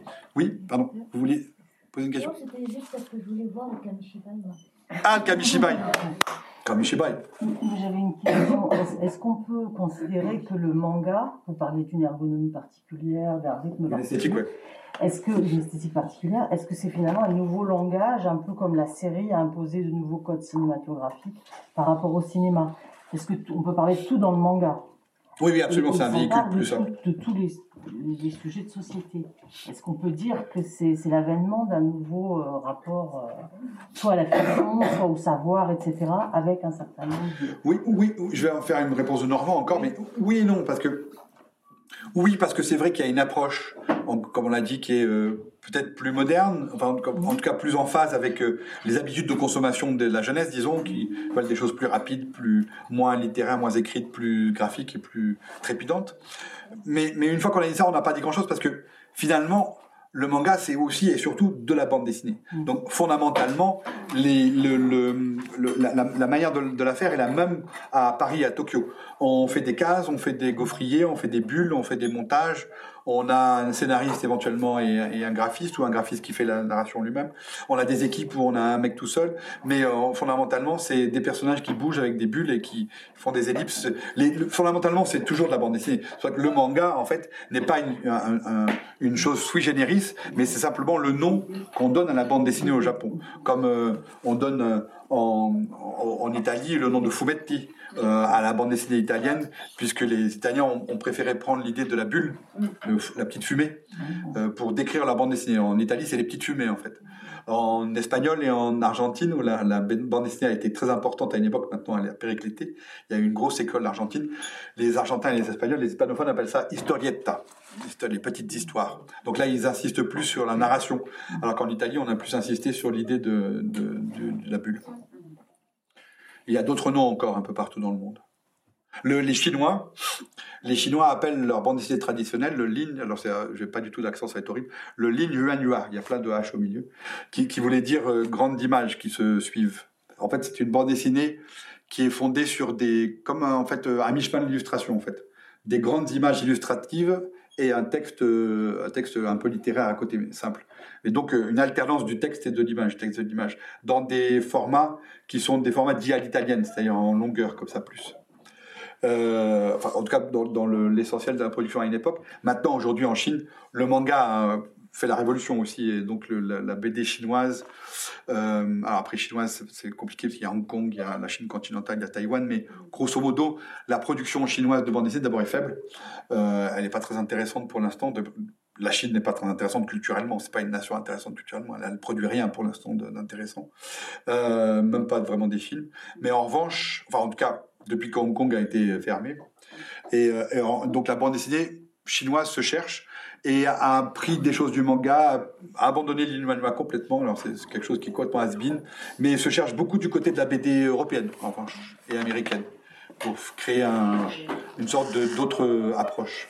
Mais le manga, je, finis, mais le manga vend énormément de choses en Chine. C'est souvent quand on dit que la, France est le deuxième marché du manga dans le monde, je pense que c'est pour un peu pour se faire reluire et parce que c'est une, une vérité en termes de qualité et de diversité de la production et de l'offre. En revanche, du point de vue de la quantité, je suis pas certain du tout parce que personne n'a de chiffres sur le nombre de mangas qui sont consommés en Chine, mais ça doit être faramineux. Mais de manière plus ou moins souvent euh, euh, sous illégitime parce que, comme vous savez, les Chinois et les chiffres, ce sont deux choses un peu différentes. On sait jamais trop bien. Mais je pense que la Chine est sans doute le deuxième marché au monde. Comment? Ça ne doit pas se diffuser en vente euh, libre. C'est pas un pays. Euh, un, pays libre, non, ça c'est sûr. Non, cela, non, non, cela dit, cela dit, vous avez quand même une diffusion, machin, vous avez des. Mais c'est bien sûr, c'est ou alors, alors c'est simplement du, du comment dirais-je, du de la contrefaçon. Hein, c'est, ils ne payent pas les droits. Quoi. c'est la Chine. Et, proportionnellement, si on rapportait par rapport aux États-Unis, entre la France et les États-Unis, proportionnellement, hein, pas, par, par, rapport à la population, bah, les, les, les, les, Américains consomment très peu de bandes dessinées aujourd'hui et donc très peu de mangas aussi. Euh, donc là, pour le coup, même proportionnellement, on est dans une, grosse consommation en France. Nous, c'est la France et l'Italie derrière, c'est ça Comment les, gros consommateurs à l'export, c'est France, Italie de manga Oui. Euh, euh, non, je pense que, encore une fois, on, a, on, manque de chiffres précis, mais je pense que la Corée du Sud doit être aussi un, endroit qui consomme beaucoup de mangas, et Taïwan, proportion, toute proportion gardée, doit être aussi un gros consommateur. Hong Kong aussi étant un, cas à part. Donc je pense que dans les, le marché euh, asiatique, L'Inde consomme un peu, mais pas tant que ça. il y a d'ailleurs d'autres marchés aussi, comme l'Indonésie, les Philippines, des trucs comme ça. Il y a quand même des, des nations avec des centaines de millions de dizaines de millions de, de, de, de population, donc c'est quand même un peu marché. Après, il faut une industrie, il faut une diffusion, ça. C'est toute proportion gardée. Mais encore une fois, je pense que ce qu'on peut retenir de, du marché français, c'est que c'est le marché pas forcément le plus important en termes de masse, encore une fois. Il faudrait avoir des chiffres qu'on n'a pas. Mais en revanche, c'est le marché le plus important après le marché japonais, voire parfois à égalité, voire mieux que le marché japonais en termes de qualité et diversité de l'offre de l'offre éditoriale. Parce qu'il y a beaucoup de choses qui au Japon ne se trouvent plus ou mal, alors que nous on les a. Dans une perspective très très euh, éditoriale et très euh, patrimoniale, nous chez nous, on a, on a, fait du patrimonial aussi. D'ailleurs, les, les, étrangers sont souvent très étonnés en, en apprenant que en France on subventionne la traduction de l'importation.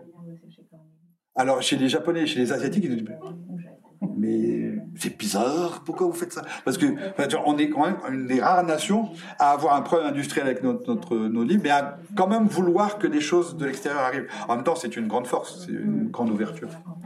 On va être obligé de s'arrêter là Oui, si on a encore peut-être une minute juste pour voir Kamishima. Oh là là, une minute, ça va être dur. Je suis désolée, mais on a déjà dépassé l'heure. Non. Rendez-vous le 15 avril euh, sur le thème de, autour d'exposition euh, consacrée au Petit Prince, au musée des arts décoratifs. Ah bah. Ce sera le 15 avril, la conférence. C'est une belle suite. J'aurais besoin d'un peu plus de 5 minutes, ça serait possible ou pas parce que j'ai une belle histoire, j'aimerais qu'on pleure tous ensemble. Non, mais je rigole. Non, j'ai une belle histoire, mais on va, on, va, on va en profiter pour faire un petit, un petit hommage modeste, vite fait, comme ça, dans notre vie de tous les jours où on a quand même beaucoup de chance d'avoir euh, du temps pour se cultiver, pour consommer, pour être tranquille avec nos enfants, etc. Alors qu'il y a des gens qui se battent en Europe euh, pour leur liberté. Je pense à l'Ukraine, évidemment, qui n'est pas la meilleure démocratie du monde, mais qui est quand même un pays courageux. Et ça parle de la guerre.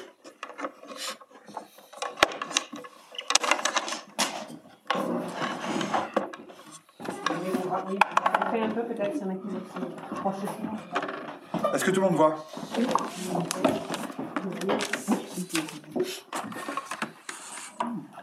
C'est bon? Les roses sauvages.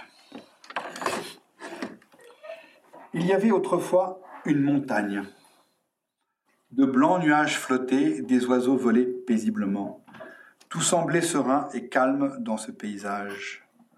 Cependant, aucun homme ne passait jamais. Et au sommet de cette montagne, une stèle se dressait et marquait la frontière entre deux pays. Et d'un côté de la stèle, un vieux soldat montait la garde du grand pays. Et de l'autre côté, le petit pays était protégé par un jeune soldat. Les deux hommes, qui étaient tous les deux de braves guerriers, avaient pour consigne de ne pas parler pour ne rien dire. Et même en se faisant face, ils ne se parlaient jamais. Afin de protéger la frontière, il fallait chaque jour redoubler de vigilance, tâche extrêmement ennuyeuse. Et le jeune soldat dit Ah, tiens, c'est le printemps. Les rosiers sauvages ont fleuri. Et le vieux soldat dans son coin disait Oh, les rosiers sauvages sont en fleurs. Après avoir remarqué ces roses sauvages, ils tombèrent tous les deux sur leur charme. Et leurs visages, sans même s'en rendre compte, s'étaient rapprochés l'un de l'autre. Et le vieux soldat dit Ça y est, elles sont en fleurs. Chaque jour, je me réjouissais de les voir, et je me demandais si c'était pour aujourd'hui ou pour demain. Et le jeune soldat dit Et moi, je me disais que ça serait bien si les rosiers fleurissaient tôt, parce que ma petite sœur les adore. Et en disant cela, le jeune homme réalisa avec stupeur que les deux soldats s'étaient adressé la parole. Euh, euh, euh, bonjour. Ah, bonjour, jeune homme. Oh, quelle corvée, hein. Et à partir du moment où ils avaient commencé à se parler, leur attitude se modifia. Salut, ça va aujourd'hui? Dites donc, eh, j'ai rêvé hier soir que j'organisais un concert. Dès que je vais terminer mon service militaire, vous allez voir ça, je, vais me remettre sérieusement aux études. Si mes doigts sont pas trop raides, euh, j'espère que je pourrai me remettre au, piano. Oh mon Dieu, comme j'aimerais t'écouter jouer, mon grand. Envoie-moi une invitation à ton prochain concert quand tu le feras. Moi, moi, je suis paysan, tu sais, mais j'ai une ferme au pays. Et pas très loin, il y a un superbe terrain de chasse où tu pourrais venir. Il y a des beaux lièvres, il y a des faisans. On chasserait ensemble. Viens nous voir un de ces jours. Quelque chose avait changé depuis la veille, depuis leur premier échange. Quelque chose avait changé dans le cœur des deux soldats qui surveillaient euh, la frontière. Lorsque, au petit matin, ils gagnaient leur poste, euh, leur visage était devenu insouciant, gai, serein. D'ailleurs, franchement, leur travail euh, leur prenait pas trop de temps. Ça consistait essentiellement à marcher de long en large. Jusqu'à la veille, chacun vivait dans la crainte que l'autre, l'ennemi, ne franchisse la frontière. Mais depuis qu'ils étaient devenus amis, plus rien euh, ne les inquiétait vraiment. Il n'y avait plus rien à surveiller. Ainsi, tous deux se promenaient sans souci euh, le long de la frontière en déambulant. Dis-moi, mon grand, tu sais jouer aux échecs? Moi, je m'ennuie le soir. J'y joue tout seul dans ma caserne. En fait, son partenaire, euh, peut-être pas très drôle, hein. non, non, je sais pas jouer aux échecs. Je suis désolé, monsieur. Allons donc, m'appelle pas monsieur, c'est pourtant facile. Écoute, viens, je vais t'expliquer, tu vas comprendre. La base de la stèle à la frontière des deux pays faisait une table de jeu absolument convenable. Le vieux guerrier enseigna au jeune homme toute la logique du jeu d'échecs, et la chose était simple, et le jeune homme mémorisa le tout assez rapidement. Ouais, c'est bien, mon grand, c'est bien. Mais attention, si tu joues ce coup-là comme ça, c'est moi qui vais gagner. Ah, ah oui, d'accord. Ah bien, sûr, je suis bête. Et ainsi se déroulait la partie au milieu des rosiers sauvages en fleurs, bercés par l'agréable bourdonnement des abeilles de l'été. Et voilà, mon grand. Non, et voilà. Et chez Kemat, c'est moi qui ai gagné.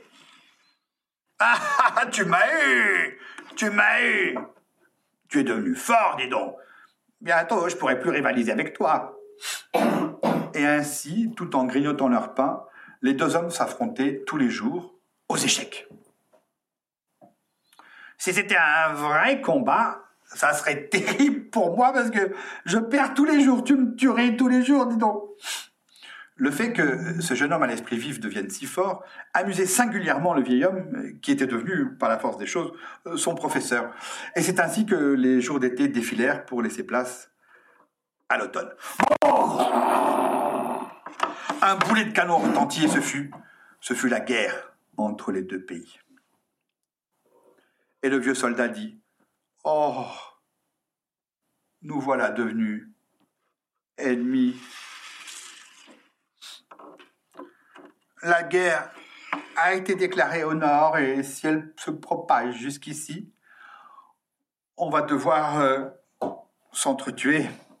Et je t'assure, ça m'est impossible. Je ne peux pas faire ça. Alors, tue-moi le premier. Ainsi parla le vieil homme. Et le jeune soldat répondit Mais ça va pas, il n'en est pas question. On est amis. Pourquoi est-ce qu'il faudrait s'entretuer?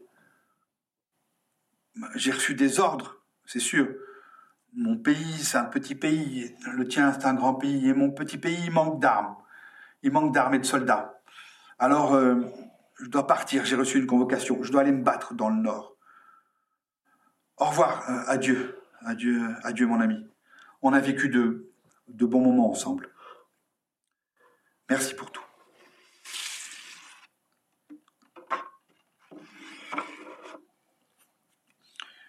Et le jeune homme s'en alla, et l'hiver vint, et la frontière fut recouverte de neige. La guerre continuait toujours dans le nord. Le vieux soldat qui était resté là poussa un soupir en fixant au loin le regard dans la direction du pays, dans la direction du nord, recouvert de neige. Ne meurs pas, mon grand. Ne meurs pas. Tu devais me faire écouter ton piano, souviens-toi. Reviens vite, printemps, et reviens, la paix. Et le vieil homme entendit le martèlement d'une pluie printanière qui rappelait le son des notes de piano. La mélodie, accompagnée d'un son profond, grave, faisait penser au ruissellement de l'eau. Elle était triste et beaucoup d'hommes étaient morts. Le son de cette mélodie rappelait le bruit des larmes qui ricochent en tombant sur le corps des hommes morts pour une frontière. Le vieux soldat finit par apprendre la victoire de son grand pays sur le petit pays et la mort de son ami. Les roses sauvages de la montagne, de la frontière dans la montagne, ne fleurissaient plus. Et le vieux soldat, le cœur plein de tristesse et de colère, quitta la frontière et la montagne en maudissant cette frontière et cette montagne. Il retourna dans sa ferme et il souhaitait sincèrement, là-bas, prier pour le repos de son ami et faire encore une fois une partie d'échecs avec lui lorsque lui aussi aurait gagné le royaume des ombres. Et il se dit cela comme une prière en, en descendant péniblement la montagne de la frontière. Voilà.